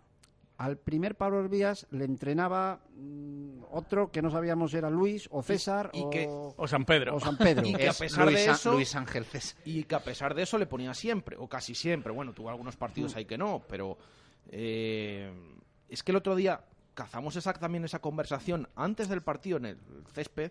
Es que daba la sensación que Hervías no se había marchado. Es que estaba hablando en el grupo de jugadores del Real Valladolid, es que estaba hablando con Sergio González y con Miguel Ángel Gómez. Y justo unos metros a, a su lado estaba Sí, sí, era- Mendilibar. era escandaloso, Claro, sí, sí. a su lado estaba Mendilibar con Iñaki Bea, con Borja y con Álvaro Rubio. Que yo creo que Mendilibar estaba escuchando todo No lo que decían en el otro sitio. Bueno, una No sé, cosa- otra otra opción es que otra opción es que Pablo Hervías haya hablado más eh, en dos meses con Sergio el otro día que con Mendilibar. Lo, Sí. que, lo que está claro es es que que llamaba la atención. Lo que sí que es cierto es que es un buen jugador. Y ha demostrado, ha demostrado que puede ser un buen Sí, jugador. yo creo y que la buenos lectura jugadores es- nunca yo creo que la lectura que lo decía Jesús, ahora mismo, si tú dices, ¿Ibi López o Pablo Hervías? O sea, la, la pregunta, ¿hay alguien en Valladolid que no te diga Pablo Hervías? Claro, porque Ibi López no nos ha demostrado nada. De nada. De nada. De Por nada. eso. Y es un extremo que está en la plantilla que decía. Pero es que casi tampoco nos ha demostrado, perdona, ni nada bueno y casi casi ni nada malo. Mm, Lo que ha demostrado ha sido más malo que bueno. Pero si es que no ha demostrado nada. Ni bueno ni malo. A Si es que no, Es un extremo con más gol. si es que hay Porque- que, si es que no lo hemos visto. Es que, es que fíjate, es que me parece, marcado más goles. mm, es que a mí me parece hasta injusto hablar mal de Ibi, si es que no lo hemos visto. Ya, pero acuérdate, los partidos que ha salido desde el banquillo. Pero si es este que señor cuántos- debe entrenar. Yo Eh, creo que bien, puede opinar también bien, de ello. pero, ¿eh? pero... pero Yo realmente, Pedro, no sé hasta qué punto este jugador está mm, metido en el día a día. eso ya Que es, que hasta el italiano vemos sí, que, lo ha- que, que el italiano, oye, que ha tenido no la misma lesión, pero ha estado un buen tiempo apartado. Y es que le vemos como, como si estuviera adaptado desde, desde el primer día. En cambio, Ibi, desde que los minutos que has tenido desde el banquillo, eh, me recordaba incluso el año pasado a, a los minutos que tenía Ontiveros, que en vez de sumar o de dejar como estaba la cosa, no- o sea, no mejoraba, es que incluso restaba. Sí, el no día sé. del Alavés fue escandaloso. Es verdad que en Villarreal a lo mejor se le vio un poco más participativo y estoy de acuerdo pero en que ¿cuántos tampoco ha minutos tenido jugó el día del. Alavés? Es que ¿qué jugó? 20 minutos, Pues, no me pues acuerdo. fíjate, ahora. más a mi favor, Sí. si en esos minutos pocos que ha tenido, Ya, en vez de sumar restas, ya, pero, pero... Sí, que es lo que ha hecho Verde. Ha tenido como- muy poquitos sí. minutos, pero ha sumado es bastante. como las declaraciones el otro día de Paco García en- hablar en, baloncesto, después de tres meses de competición un jugador por 20 minutos.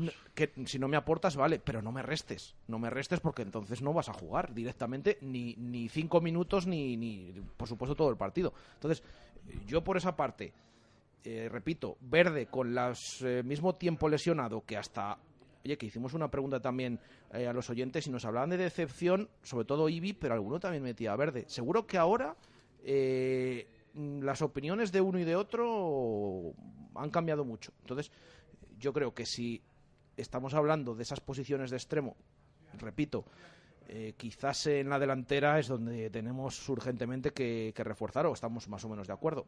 Pero si Ibi no está aportando, Keco lo que ha aportado ha sido muy poquito, también por las lesiones, yo creo que un fichaje en esa zona, yo creo que no le vendría mal al Real Valladolid. Luego hay otra cuestión, y es que hay dos cosas que hay que tener en cuenta. La primera, que es que el listón está muy alto. O sea, el problema es que el Real Valladolid está rindiendo en general a un nivel que aquel jugador que está un poquito por debajo de ese nivel se nota mucho. Y esto nos está pasando, ¿verdad? Con Unal, con Shop, con Ibi, con Keco. O sea, en el momento que hay un jugador que está por debajo del resto, se está notando mucho. A lo mejor esto mismo en segunda y tal se notaría menos, pero ahora se está notando mucho. Y luego viene la segunda cuestión. Hemos pasado de ver a ciertos jugadores en segunda a en primera y una de las cosas que nos ha llamado la atención, sobre todo a, pues a la gran parte, a la mayoría de la afición, es que parece que no se ha notado. Parece que incluso hay jugadores que están jugando mejor en primera que en segunda, pero realmente no es lo mismo. Y estamos todos con el Hervías, el Hervías de segunda, y ahora también hay que tener en cuenta de verle eh, su juego y sus características en primera. No, eso Que- está claro. Que, que venga no te asegura Claro, que esté al nivel del esa- año pasado, eso, es- ¿eh? eso- ahí es a lo que voy. Que Pero todos, que a priori parecería todos pensamos sí me lo que parece. todos pensamos que como el resto de jugadores se han adaptado muy bien, pues pensamos que Hervías también lo haga. Pero eso hay que verlo. Hervías lo, lo bueno que va a tener que si viene se va a adaptar a la primera, o sea que está adaptado ya, lo demostró el otro día, ¿no? Yo creo que Estando el es que yo de creo, jugadores claro, yo creo, yo creo que es eso. adaptado Pedro no lo ve claro, Eso pero es muy positivo. y yo creo que vendría en la misma línea que todos que los terminó- jugadores están esta temporada y que acabaron con Sergio como acabaron. Yo Sí, le pero- veo ahí. Pero te quiero decir que no está tan claro, porque hay jugadores, por ejemplo, a los que les está costando mucho dar el salto. Y uno de ellos le tenemos en, el, eh, en un pedestal, que es Jaime Mata.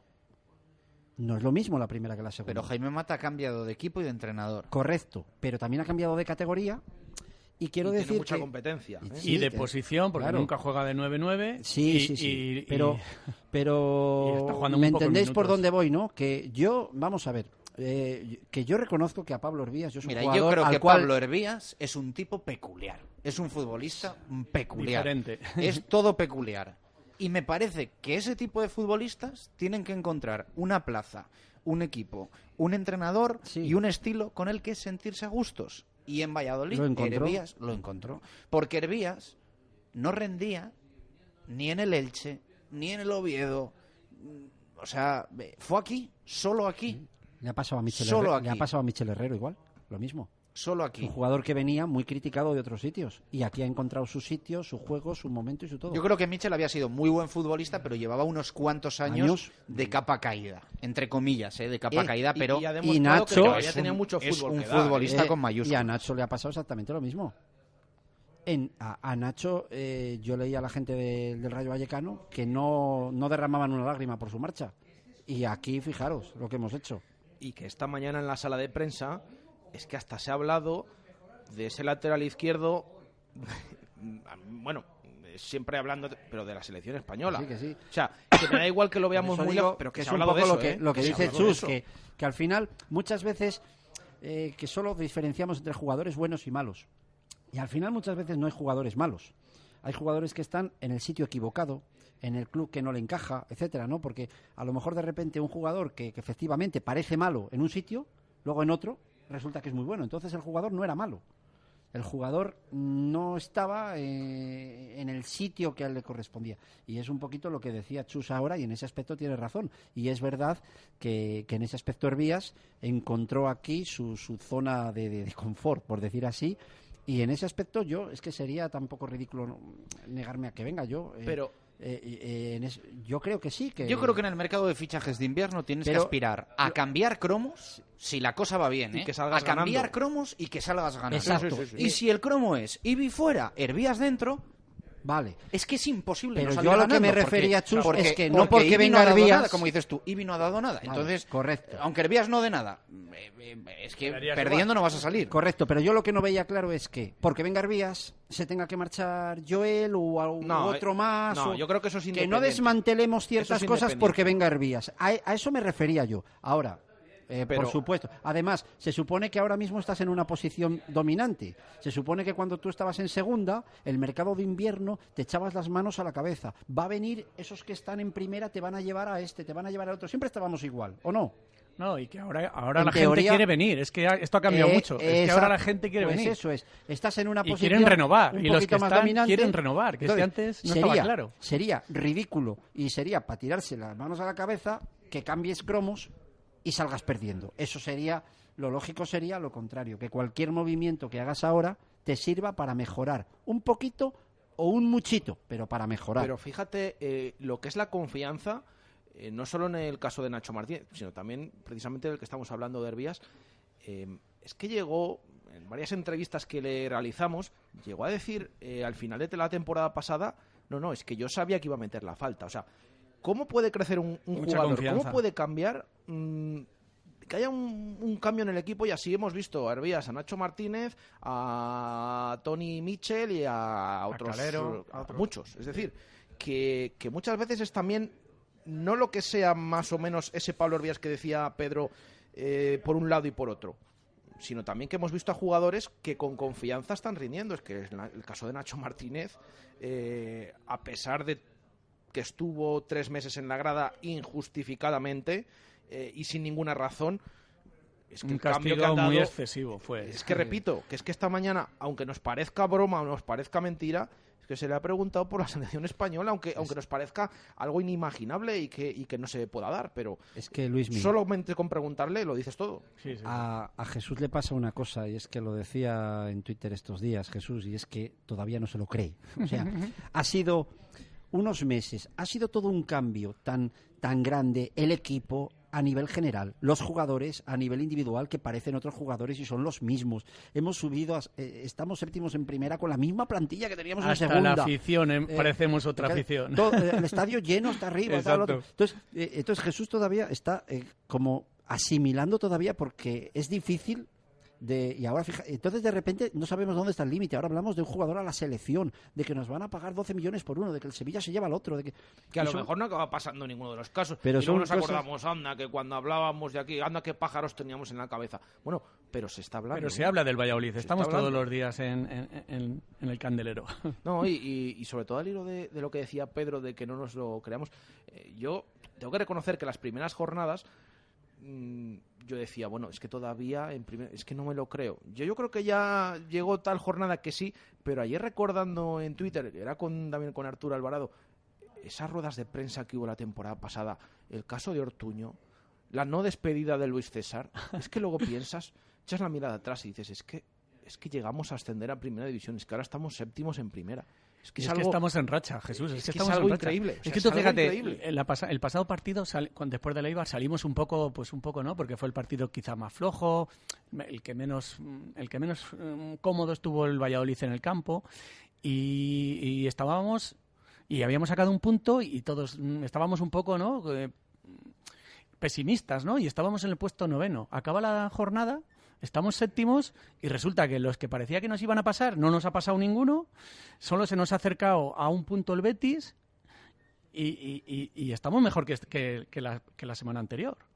Es que, Entonces- eh, no sé, yo, yo del partido del otro día, yo no comparto ¿eh? ese pozo que ha dejado de, de cierta decepción. Es que Sí, no pero- lo comparto, no lo pero comparto. fíjate eh, que ese pozo de decepción, yo llevo estos días, estoy cansado a leer em, gente hablando de esa decepción, pero no gente mostrando esa decepción. Es decir, se ha hablado más de no es que parece parece que ha dejado este pozo pero yo realmente salvo ese mismo día justo después del partido el resto de días todo lo contrario. O sea es que me llama mucho la atención que se hable más de que ha dejado decepcionado a gente a que esa gente haya dicho oye que me ha decepcionado el partido No, que fue momentáneo, ya te digo, porque cuando terminó la jornada hemos visto que, que estamos mejor que antes y que no es nada fácil, que es que nadie, nadie de los que parecía que iban a ganar en casa, ninguno ganó.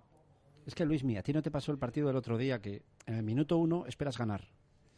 Al descanso, yo creo que la primera parte fue muy competida entre los dos equipos. Fue un partido de idas arriba, de idas abajo. Yo lo veo bastante equilibrado. Pero la verdad es que los 30 primeros minutos de la segunda parte fueron ellos mucho mejores. Entonces, en el minuto 30 de la segunda parte, uy, todos nos conformábamos con el empate. Lo veíamos bien. Ay, pero luego con la expulsión en los últimos cuartos de hora nos pareció poco el empate y te fuiste Eh, y nos íbamos a casa tal. Pero, es que luego ves cómo acaba la jornada y de nuevo te vuelve a parecer bueno el punto. Exacto. Entonces, eh, hay como un vaivén ahí, ¿no? De, de- Que no, no, hasta, hasta en sala de prensa se le preguntaba a Mendilibar, vaya oportunidad que se os ha escapado aquí de ganar, ¿eh? porque no ha estado nada cómodo el Real. Mendy, Mendy dio por bueno el punto. Claro, Sí, sí, y, lo y dijo. al final hasta Mendilibar dijo, bueno, bueno, Tal y como otras- estaba el Valladolid. otras jornadas nos habrá pasado al revés y no hemos sumado ni un punto. Sí, y sí. nos hemos quedado con uno menos al final. Entonces, yo creo que al final el otro día los dos equipos dan por bueno el punto porque después de lo visto en el terreno de juego y sobre todo, y me voy siempre a lo mismo, en primera división lo que está costando ganar a los equipos, que está costando ganar un mundo, bueno, pues no has perdido, has sacado un punto, has podido ganar, sí, pero también has podido perder. Entonces yo creo que un punto bueno para los dos, como dijeron los dos entrenadores. Yo creo que también hay que quedarse con eso. Bueno, que nos hemos ido un poco pues a, un montón de temas, pero os quiero preguntar también por la renovación de Nacho Martínez. ¿Qué os parece? Si os parece eh, positiva, además una, una renovación pues eh, de unos cuantos años, ¿no? Eh, de unos cuantos años, eh, ¿qué os parece? A mí me parece muy positiva. Yo ya el año pasado hablaba, estaba deseando que volviese a jugar Nacho en aquellos en aquellos meses de castigo. Después en el tema del en el tema del es que ayer discutía con Barajas sanamente, porque nosotros discutimos sanamente. Sí, siempre, siempre. Hace mucho que no discutimos insanamente. Eh, que pasen, que pasen días. eh, y él decía que había una corriente, entre comillas, anti-Nacho el año pasado cuando no jugaba y cuando jugaba se le criticaba.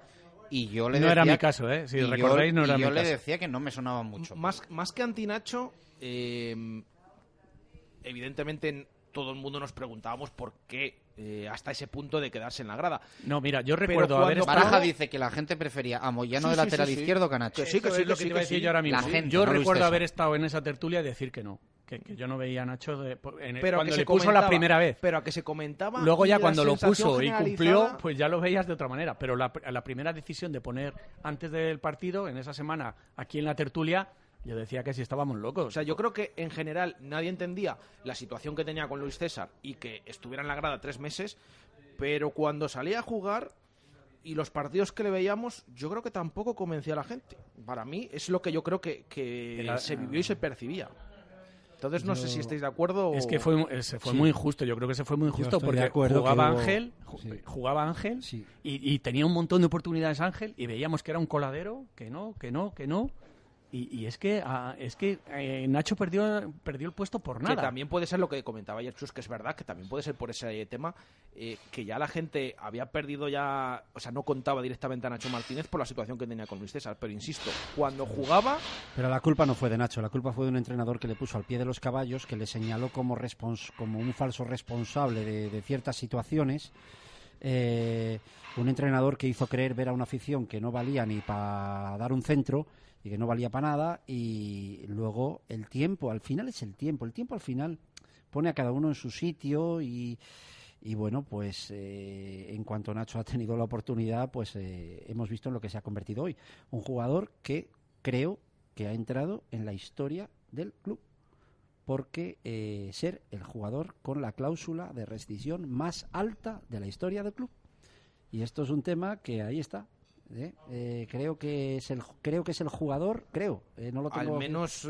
eh, sí que es verdad que ahora pasa a ser el, el que más cláusula tiene de esta plantilla. Sí. Mm, históricamente... Que son creo 18 me pilla. millones, ¿no? 18 creo millones. que no ha habido nadie, no lo tengo 100% confirmado, pero creo que no ha habido nadie en el Real Valladolid jamás con una cláusula superior a es ese. que- Traspasos desde luego que no, porque estábamos No, no, no, hablando ni cláusulas. que el de Fernando Calero, el de Alcaraz, que tienen 11-12 millones, eh, serían más, sería el traspaso más caro, más eh, Sí, mayor bueno, de la historia es de, un poco injusto, ¿no? Real Porque Valladolid. comparar eh, Ya, sí, cómo es está el fútbol ahora, los traspasos que se hicieron antaño de Benjamín o de Fernando Bueno.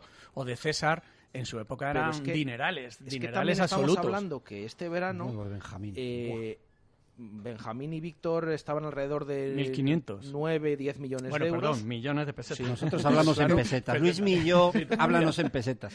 Pero, Pero, que en aquella también, época no, era bastante más o, o- o- o- Pero es o verdad que igual que los cambiado. 18 de ahora de, de, de- No, de Nacho. Es que eh, una señal de que esto ha cambiado es que el equipo es un recién ascendido a Primera División, es el que menor presupuesto tiene y estamos hablando que este verano se han pagado un millón de euros por Alcaraz, casi un millón y medio por Joaquín Fernández y estamos hablando que están entre los cinco, seis traspasos mayores que ha pagado el Real Valladolid, siendo el que menor presupuesto tiene. Yo creo que con eso dices todo de lo que ha cambiado el mundo del fútbol. Esto, eh, desde luego, entonces, bueno. mm, Bueno, eh, terminando ya con lo de Nacho, Sí. que, que es, eh, que me parece que, que- que es un gran acierto del Valladolid, que me parece que esto ha cambiado porque eh, también se ha llegado muy fácil, ¿no? A un acuerdo, cuando antes era muy difícil. Mira, en esta misma mesa estuvo sentado hace mes y medio Nacho Martínez. Eh, eh, habíamos tenido previamente a Miguel Ángel Gómez, que nos había confirmado que ya habían empezado esas conversaciones. Aquí Nacho Martínez decía, bueno, han empezado, yo creo que no va a haber problema para renovar, y así se ha demostrado, ha porque en Es- mes y medio, con todas las vueltas que hay con otros jugadores, eh, de que se está toda la temporada, que acaba contrato, en mes y medio, en, mes, en un mes, se ha arreglado todo que y ha Nacho, firmado hasta 2020. Na- Nacho, egoístamente, aprovechando que la, la gran temporada que está haciendo, podía decir, bueno, voy a esperar a escuchar Sí. ofertas y Es tal, que ahí- pero ahí- ahí no se lo ha pensado. Es que ahí va yo, ahí va yo, Luismi, porque eh, primero, otra clave de tener un equipo, mm, del éxito de un equipo, es tener una plantilla sentada. Aquellos años donde afrontábamos un final de temporada con 10 jugadores que cumplían contrato y esas cosas, eso era eso era eh, abrir la puerta al ladrón, o sea, eh, era carne de cañón para que todo saliera mal. Eh, años con la mitad eran cedidos, la otra mitad cumplían contrato. Pues afrontar las temporadas así es muy complicado. Tener una estabilidad, una estabilidad en ese aspecto, yo creo que es importantísimo. Pero luego tenemos la segunda parte, y es que sin faltar al respeto a nadie, y es que a veces cuando hablas de estas cosas es difícil, pues hay veces que aquí los jugadores que, que firmaban o que estaban, pues que me perdonen, pero que es que eran jugadores que firmaban aquí o no iban a ningún lado, o sea que es que era como lo último que les quedaba, bueno, pues al, al Valladolid, pues es que hasta que, ah, ¿vale? Y, al final teníamos lo que sobraba por ahí. Es de que acuerdo, era así. de acuerdo. Aquí ha Es habido que gente que, que era impensable que pudiera jugar en un Real Valladolid. Era así. Entonces, eh, llevábamos un camino donde nos estábamos acostumbrando mucho a eso, ¿eh? Y ahora, es lo que tú has dicho, ahora eh, tenemos que pasar a un jugador que diga, no, es que yo quiero ir al Valladolid, es que yo quiero estar en el Valladolid. Y tienes a un jugador ahora como Nacho que podría decir, yo me espero, o yo tal, y que él decide, no, aquí estoy bien, aquí tal, aquí cual, aquí Un firmo. proyecto de futuro, y que ha tres años. reconocido, y que ha reconocido Ese- que ha tenido ofertas superiores, que lo ha dicho Miguel Ángel Gómez. ese cambio- Que por cierto ha tirado un, un palito ahí a algún equipo que dice, alguno ha venido aquí a. que luego son de los que se quejan cuando les pasa al contrario. Lograr, ahí un lograr, lograr dar ese cambio, hombre, sabemos que no va a venir Messi, pero lograr dar ese cambio de mm, eh, no es tontería, ¿eh? no es un asunto baladí, es un asunto para mí bastante importante el que volvamos a recuperar un poco un cierto estatus dentro del, del panorama eh, futbolístico español a la hora de, de jugadores. Bueno, eh, de la rueda de prensa, que insisto, la vamos a escuchar en un ratito porque es eh, larga, eh, ¿nos queda algo por comentar? Bueno, Eh, quizás lo de Daniel Verde, igual que antes, bueno, que es verdad que hay intención del club en ejecutar esa opción de compra, pero que vamos a ver también lo que va sucediendo durante eh, toda la temporada. El tema de Calero también, que ha sido tajante Miguel Ángel Gómez, ni un euro por debajo de la cláusula de rescisión, aunque luego lo ha dejado ahí eh, a día de hoy. Vería difícil un acuerdo para que se quedara aquí cedido la última temporada y que luego pasara al otro equipo por menos dinero, pero ha sido tajante. Ni un euro menos por la cláusula. No sé si estáis de acuerdo. Eh, totalmente. Es que así se empieza un poquito a manejar los clubs. Es que, claro, em- pasamos también de, de unas épocas donde, donde parecía que estábamos deseando cual- que aceptábamos cualquier cosa porque se fueran los jugadores a tener una seriedad. Bueno, yo creo que esto sin duda va relacionado a no tener tantas urgencias económicas, ¿no? Si el club tiene una cierta estabilidad ya, donde no estés tan, tan ahogado pues claro, eso el comprador se ve. Es que tú si entras a una tienda a comprarte un sombrero, es que tú ves si el que te vende el sombrero eh, se le tiene que quitar del medio de la exposición como sea, o si no, o si está de ventas hasta arriba o yo pagas lo que vale el sombrero. No te Tienes lo las, experiencia en eso. o las Entonces, cocinas también. eh, también pasa, también pasa. Yo creo que, bueno, eh, Está claro que la situación ha cambiado mucho y, y- y es bueno. Pero claro, sí, yo, es- yo es- que a lo mejor estoy acostumbrado a otra época, ¿no? Pero no- dices ni un duro menos o ni un euro menos de la cláusula. Vale. Pero eso, eso tiene que vale, eso vale para, pues si viene el Getafe, como venía antes, o si viene el Betis, pero si viene el Madrid o el Barça, pues seguramente llegas a acuerdos en el que entrará algún cedido, en, que- en el que ¿Y por entrará qué? algún... ¿Y por qué si tienen más dinero todavía? porque- Si porque tienen más dinero todavía. porque cuando viene un ¿eh? Que se, sa- se acabó sacando más dinero de la cláusula con todas las críticas que hubo Sí, bueno, por pero por hablábamos menos. de unos números que eran insignificantes para el Barça. Bueno, sí, bueno, Hablábamos- pero para el Real Valladolid no. Por eso, bien, bien, ¿no? Es que, está- que estuvo bien vendido. Pero te quiero decir que seguramente es que cuando viene un Madrid y un Barça, es que primero Pero el jugador. No lo eh, entiendo. ¿Han regateado por Vinicius o han, o han dado lo que pedían? Claro, pero, pero no. Pues ¿por qué tenía...? No, Pero, no, eh, o sea, porque eso es otra de las cosas del fútbol, ¿no? Que No, siempre pero- el de fuera está más valorado que el Pero de casa. también jugadores que Claro, que pueden interesar. Que es que ahora mismo te dice, el año pasado se ha ido. Pero más nos interesará el nuestro, el que tenemos. Pero imagínate, el año pasado se ha ido Borja Mayoral al Levante. Imagínate que hubiera venido el Madrid y te hubiera dicho, en vez de la cláusula de Calero, tanto menos, pero te llevas a Mayoral. Pues hubiéramos salido Bueno, perdiendo. Pues iremos viendo. Eh, Seguramente. Por tantear el terreno, eh, mañana vais a poder ir al estadio al, al Trofeo Ciudad de Valladolid contra el Lille. No, yo ya lo he puesto en las redes que me parecía que, vamos, no sé quién podrá ir. Ta- también es que no quiero faltar el respeto a nadie, ¿no? Porque yo, yo puse así en bro- medio en bromas. Es un partido para ricos y paraos. Y me han, me han asaltado por todos lados. Pues yo no soy ni rico ni parado. Pues yo, ¿qué estás diciendo? Pues yo voy a hacer un esfuerzo y voy a ir. Vale, no quería faltar a nadie, por supuesto, ni, ni quiero faltar a nadie. Pero me parece que el horario... Pero, mm, pero te has quedado a gusto porque lo has dicho también en la radio. sí, sí, Pedro. Yo, al horario que es, me es absolutamente imposible cerrar mi establecimiento y, y poder y poder acudir al partido. O sea, me encantaría ir porque cualquier partido del Real Valladolid, pero me es absolutamente imposible. Estamos en temporada alta, altísima. Sería una irresponsabilidad familiar y profesional por mi parte cerrar la, la tienda para poder ir. Es imposible. ¿Y el del pasado sábado? Te- Yo ya no... no- El del pasado sábado, sí, el del, pasado, el del pasado sábado logré ahí un acuerdo con un cliente para ir para jugar. A las doce y media salí, no, incluso menos 20. A menos 20 estaba saliendo. Es lo bueno de vivir en Valladolid. Mira, que en, en 20 minutos te puedes recorrer la ciudad. Eh, desde la calle Nicolás Almero número 9 hasta el estadio. Muy Puedes- buena. Puedes llegar y... Cuñita, cuñita. ¿eh?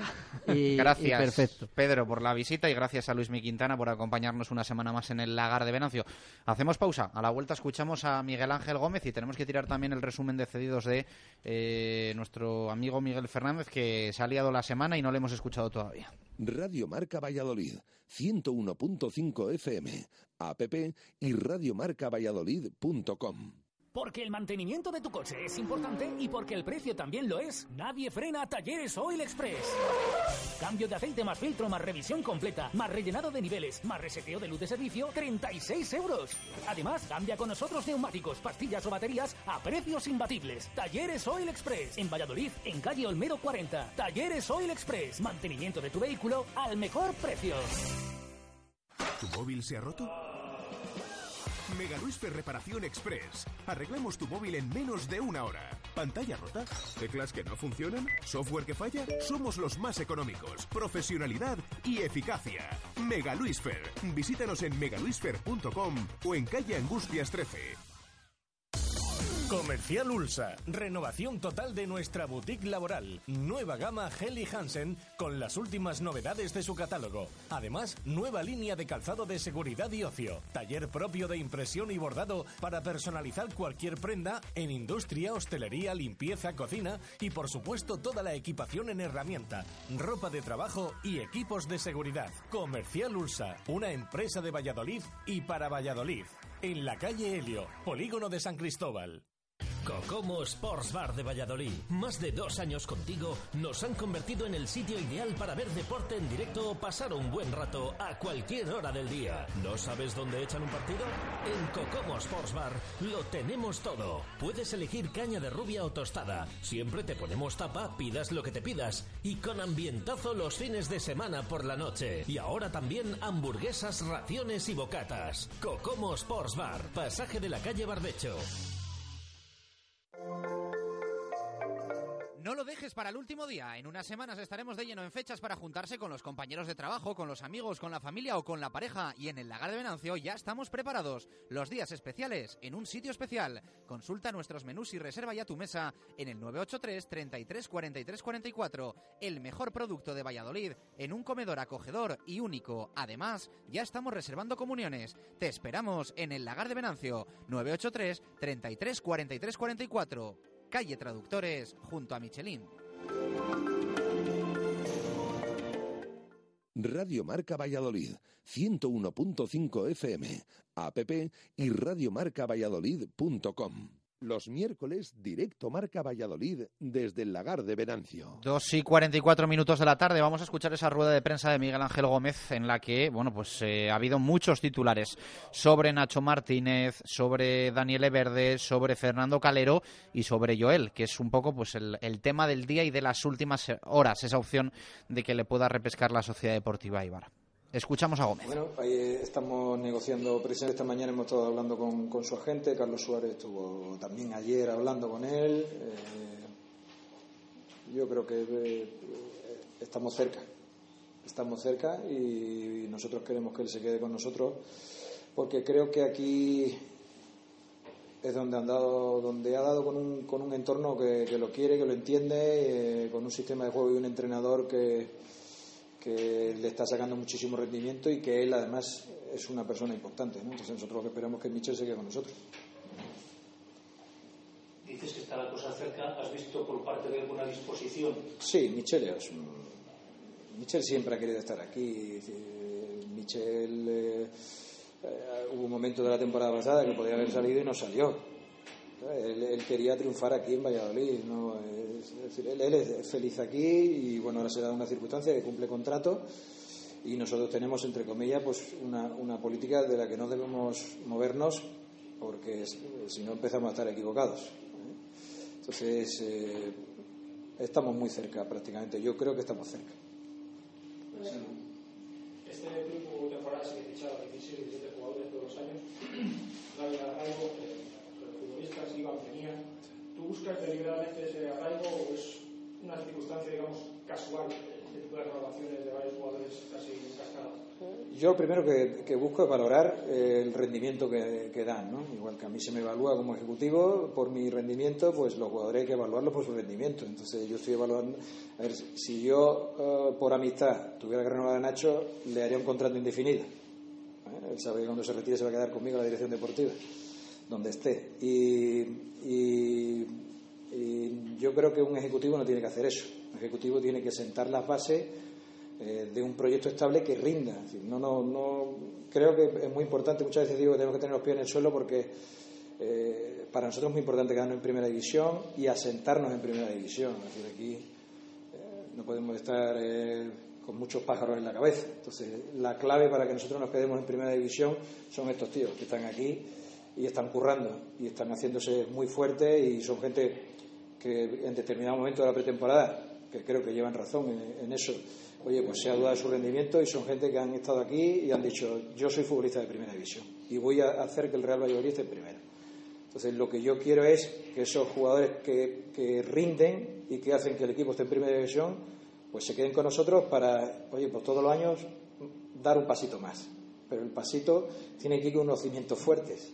Igual que en la cantera estamos renovando a chavales jóvenes eh, que creemos que tienen esa proyección, en el primer equipo tenemos que renovar a los que son los pilares y a partir de ahí crecer. Es decir, que eh, la idea no es que Nacho tenga aquí un, una barra libre, ¿no? sino, oye, la idea es que Nacho rinda y aporte también como jugador veterano y enseñe a los jóvenes y sepa competir por una posición. ¿Lo has dicho en serio? ¿Perdón? Lo he dicho en serio. Nacho va a trabajar conmigo. Eso es así. Y algunos más. tienen problemas con, con los porteros. Eh, ¿Es cierto que se ha reclamado a Joel? ¿Es no. posible que tengáis problema para terminar la temporada con.? A día de hoy no hay una propuesta formal de Leibar diciendo que quiere recuperar a, a Joel. Yo he estado ahora mismo, antes de entrar en rueda de prensa, como Marina me ha dicho, que, está, que estaba muy relajado, dice, esta rueda de prensa te la vamos a complicar un poco. He sido precavido y he hablado con Joel antes de entrar aquí, sobre todo para tener información por todas las partes. ¿no? Joel está contento aquí, Eh, a él nadie le ha dicho que lo vaya a repescar, a nosotros oficialmente no nos ha mandado nadie ningún comunicado. La relación con el Eibar, que es un club amigo, es excelente. Con su director deportivo voy a estar esta tarde en Logroño, que voy a ver la sub-21, y no hay eso. Sí es cierto que en el contrato hay una cláusula que dice que el Eibar puede repescar a Joel en el periodo de Navidad. Eso sí es cierto. En, esa operación, supuesta operación, en el momento no habéis recibido esa comunicación, mm, ¿habéis, planteáis que entre lo del tema de Hervías y también cómo estaría, qué pasos daríais si es a por el portero?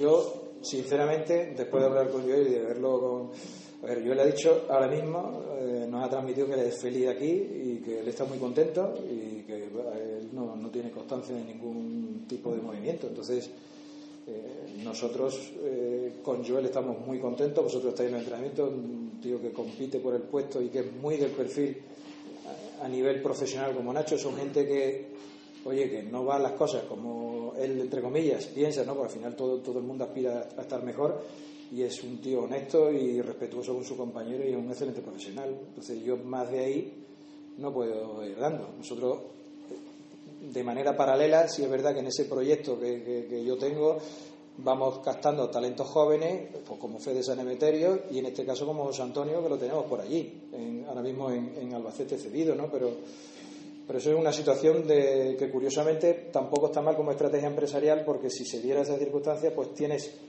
digamos, tienes un, tienes un as bajo la manga, ¿no? Pero no, no lo contemplamos en este momento. En este momento nosotros contemplamos que Joel acabe la temporada.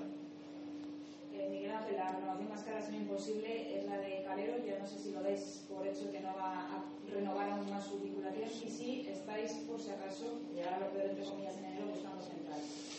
Nosotros no la damos por perdida.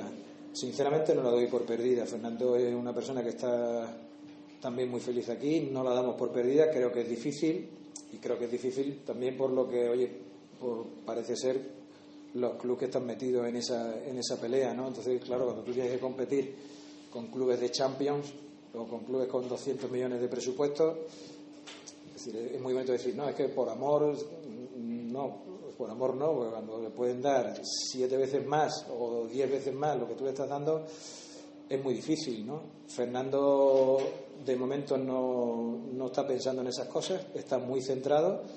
Nosotros vamos a intentar la renovación sabiendo la dificultad que ello conlleva. También tenemos claro que si no, si no se diera, es decir, que esos equipos que están sonando, también tenemos claro lo que tienen que hacer, que es pagar la cláusula. No hay ni un euro de rebaja. O sea, la opción de que los fichen por menos dinero para cederlos no la contempláis. A día de hoy, que yo sepa, no.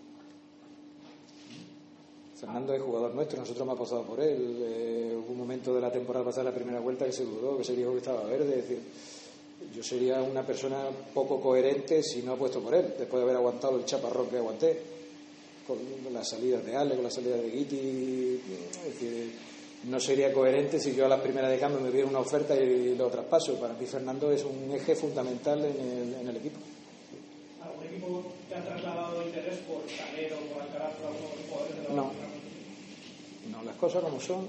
Nosotros ningún equipo a nivel oficial nos ha pedido, entre comillas, precio. Sí es verdad que en el palco cada vez vienen equipos más importantes, pero no nacionales, internacionales. Sí es cierto porque hace dos o tres fines de semana hubo clubes muy potentes en este palco y, a eso te hace estar con la oreja levantada. De todos modos, la, la pregunta también de, de Marina, nosotros estamos trabajando en todas las posiciones y como es una posibilidad que la contempla el contrato de Fernando, que es que alguien llegue un día 31 de enero y, te haga una transferencia de 11 millones más IVA, pues yo creo que como club tenemos que estar preparados para eso y, ver centrales que lo estamos viendo. Estamos saliendo al extranjero a ver centrales, estamos viendo los españoles y estamos contemplando todas las opciones. A última hora del mercado de verano intentasteis firmar un lateral izquierdo. Ahora con el rendimiento que está dando Nacho y con eh, esa renovación, os centráis en el mercado de la prioridad número uno es un delantero. No, a ver, nosotros la prioridad siempre, a ver, hay un hashtag que, mi, querido Mario, el año pasado que estuvo brillante en, varias propuestas y en, casi todo, casi siempre, ¿no? Que decía que queremos más, ¿no? Él ponía queremos más. Y yo siempre aspiro a mejorar y yo siempre aspiro a ponerle a Nacho a ponerse las canutas, ¿no? La llegada de algún jugador en su posición al final del mercado no era para echar a Nacho, era para ponérselas difíciles y que el tío tenga que apretar más, ¿no? Eh, y sabiendo que para nosotros Moy es un lateral muy válido. Lo único que ocurre es que en una progresión normal el escalón siguiente sería segunda y el, escalón siguiente sería primera. ¿no? Eh, el mismo Calero y Botoni estuvieron en segunda B, luego en segunda, luego en primera. Nosotros queríamos que Moy, es decir, no anticiparlo y meterlo en ese, en ese problema, entre comillas. Pero nosotros estamos muy contentos con Moy. ¿eh? Si Moy a día de hoy está haciendo que no sea una prioridad el lateral izquierdo. ¿Y la delantera? Pues si se puede mejorar, la mejoraremos, pero no porque estemos descontentos con los que están, sinceramente. Eh, nosotros, vosotros ahí me gusta darle vuelta a la cabeza, del año 97, eh, eh, del año 97, que afortunadamente tenemos un departamento de Big en primera división, más goles que, que Unal lleva Dembélé, que vale 115 millones de euros, o Yarzábal y Bryce. Mente que es un jugador que cualquiera que siga cantera sabe que es un jugador con talento. Eh, en ese es del año 97, un jugador joven que hay un equipo de primera división que se gasta 15 millones de euros en él. Y es un jugador que ha rendido y que los entrenamientos, los que, los que venían a los entrenamientos, estáis viendo que tiene. ¿Qué ocurre? Que ahora la duda, eh, su reto es trasladar lo que hace en el entrenamiento a la competición. Pero estamos seguros que tanto Enes como Duye nos van a aportar. Y luego hay una circunstancia y es que realmente a nivel físico estar bien los dos como para que Sergio cuente con ellos, solo ha habido dos partidos, el del Celta de Vigo, que pueden estar juntos más de 30 minutos, y el del Levante, que creo que hicimos un buen partido. Es decir, yo creo que también hay, hay muchas opciones que no las hemos podido utilizar para, para que ellos rindan un poco más, pues porque se ha dado la circunstancia de las lesiones y de la situación física de, ellos, ¿no? Tanto Enes con un problema en la cresta ilíaca, como luego con Duye con problemas en los isquios, ¿no? Nuestra confianza en ellos es máxima, pero nosotros, oye, si podemos traer a alguien más que pinche, pues lo vamos a traer, si podemos. Siempre con los pies en el suelo y sabiendo que somos el Real Valladolid, que es el equipo que está el último en esa clasificación en cuanto a tope salarial. El penúltimo se ha gastado 6 millones más que nosotros. Está muy bien. Yo, Ibrahimovic, no puedo traerlo. Eh, Miguel Ángel, aprovechando que estás aquí, me gustaría que hablaras también de la situación de Verde, eh, su situación contractual, y si ya tenéis claro que si lo podéis hacer, eh, vais a ejercer esa acción de compra Nosotros estamos muy, muy satisfechos con, con él. Eh, él está súper contento y adaptado a esta ciudad y, está enamorado de este equipo y de esta afición. Él ya os ha transmitido a vosotros eh, que, quiere, que quiere seguir aquí, que quiere que lo compremos y nosotros, eh, la dirección deportiva, eh, está de acuerdo con él. De hecho, lo reflejamos cuando en esa opción, de, en esa cesión, ¿no? cuando hablé con Monchi, pues le, le, pedí una opción de compra y Monchi me la dio. Con lo cual tenemos una opción de compra que antes del 30 de mayo tenemos que ejercer. Entonces, ¿Y la vais a ejercer? A mí me gustaría. Pero eh, esto hay que trasladarlo a un consejo de administración que tiene un propietario y consejero. Es decir, yo soy un ejecutivo del club y a, a la dirección deportiva le, le, gustaría, y creo que la sintonía de todos eh, es que sea eso así, ¿no? Bueno, para eso hay reuniones. Muchas gracias. Sí. sala de prensa después del partido que detectado alguna relajación por el tema de algún jugador de otras ofertas de otros equipos.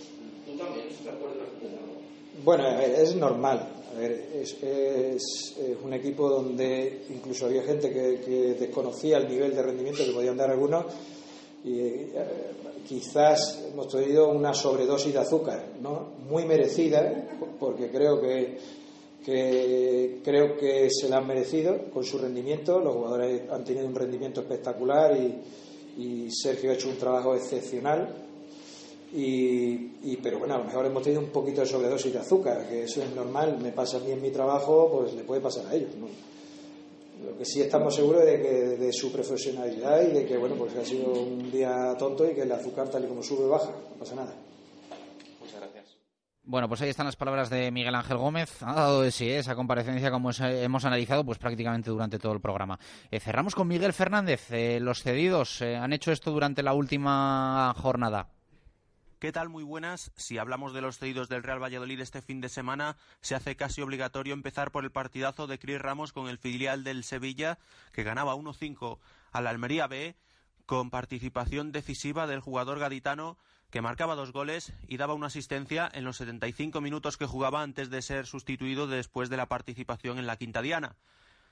Esperanzadora también la actuación de Antonio Domínguez con el Sabadell. Buen rendimiento del jugador que no marcaba en el empate a uno, sexto partido consecutivo sin perder de su equipo en el campo del Valencia B, pero volvía a dejar buenas sensaciones, lo mismo que Fede San Emeterio con el Granada, jugaba los 90 minutos y no podía deshacer el empate a cero de los suyos contra el Numancia, sí participaba en esa tangana tumultuosa que se formaba al final del encuentro, pero su equipo sigue líder esta vez pinchó y por lo tanto está igualado a puntos con más equipos como el Alcorcón, el Alcorcón de David Mayoral, que sí conseguía la victoria 0-1 en Lugo con seis minutitos al final del partido para el extremo cedido por el Pucela.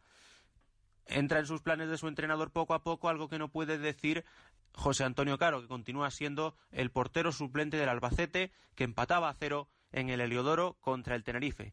Y no es cedido, pero sí es vallisoletano y vaya rachita que lleva Quique González, que marcaba un doblete contra el Real Oviedo con el Deportivo y ya lleva nueve goles en la categoría de plata del fútbol español. Gracias, Miguel. Un poquito al hilo de esto, ha sido destituido Julio Velázquez en Italia, eh, así que se acaba esa aventura en el calcho del eh, Valle Soletano de adopción. Nos despedimos esta tarde. A las 7 hacemos cantera con el equipo de Blanquivioletas. Nosotros volvemos mañana a eso de la 1 y 5. Gracias, un abrazo, adiós. Radio Marca Valladolid, 101.5 FM, app y radiomarcavalladolid.com.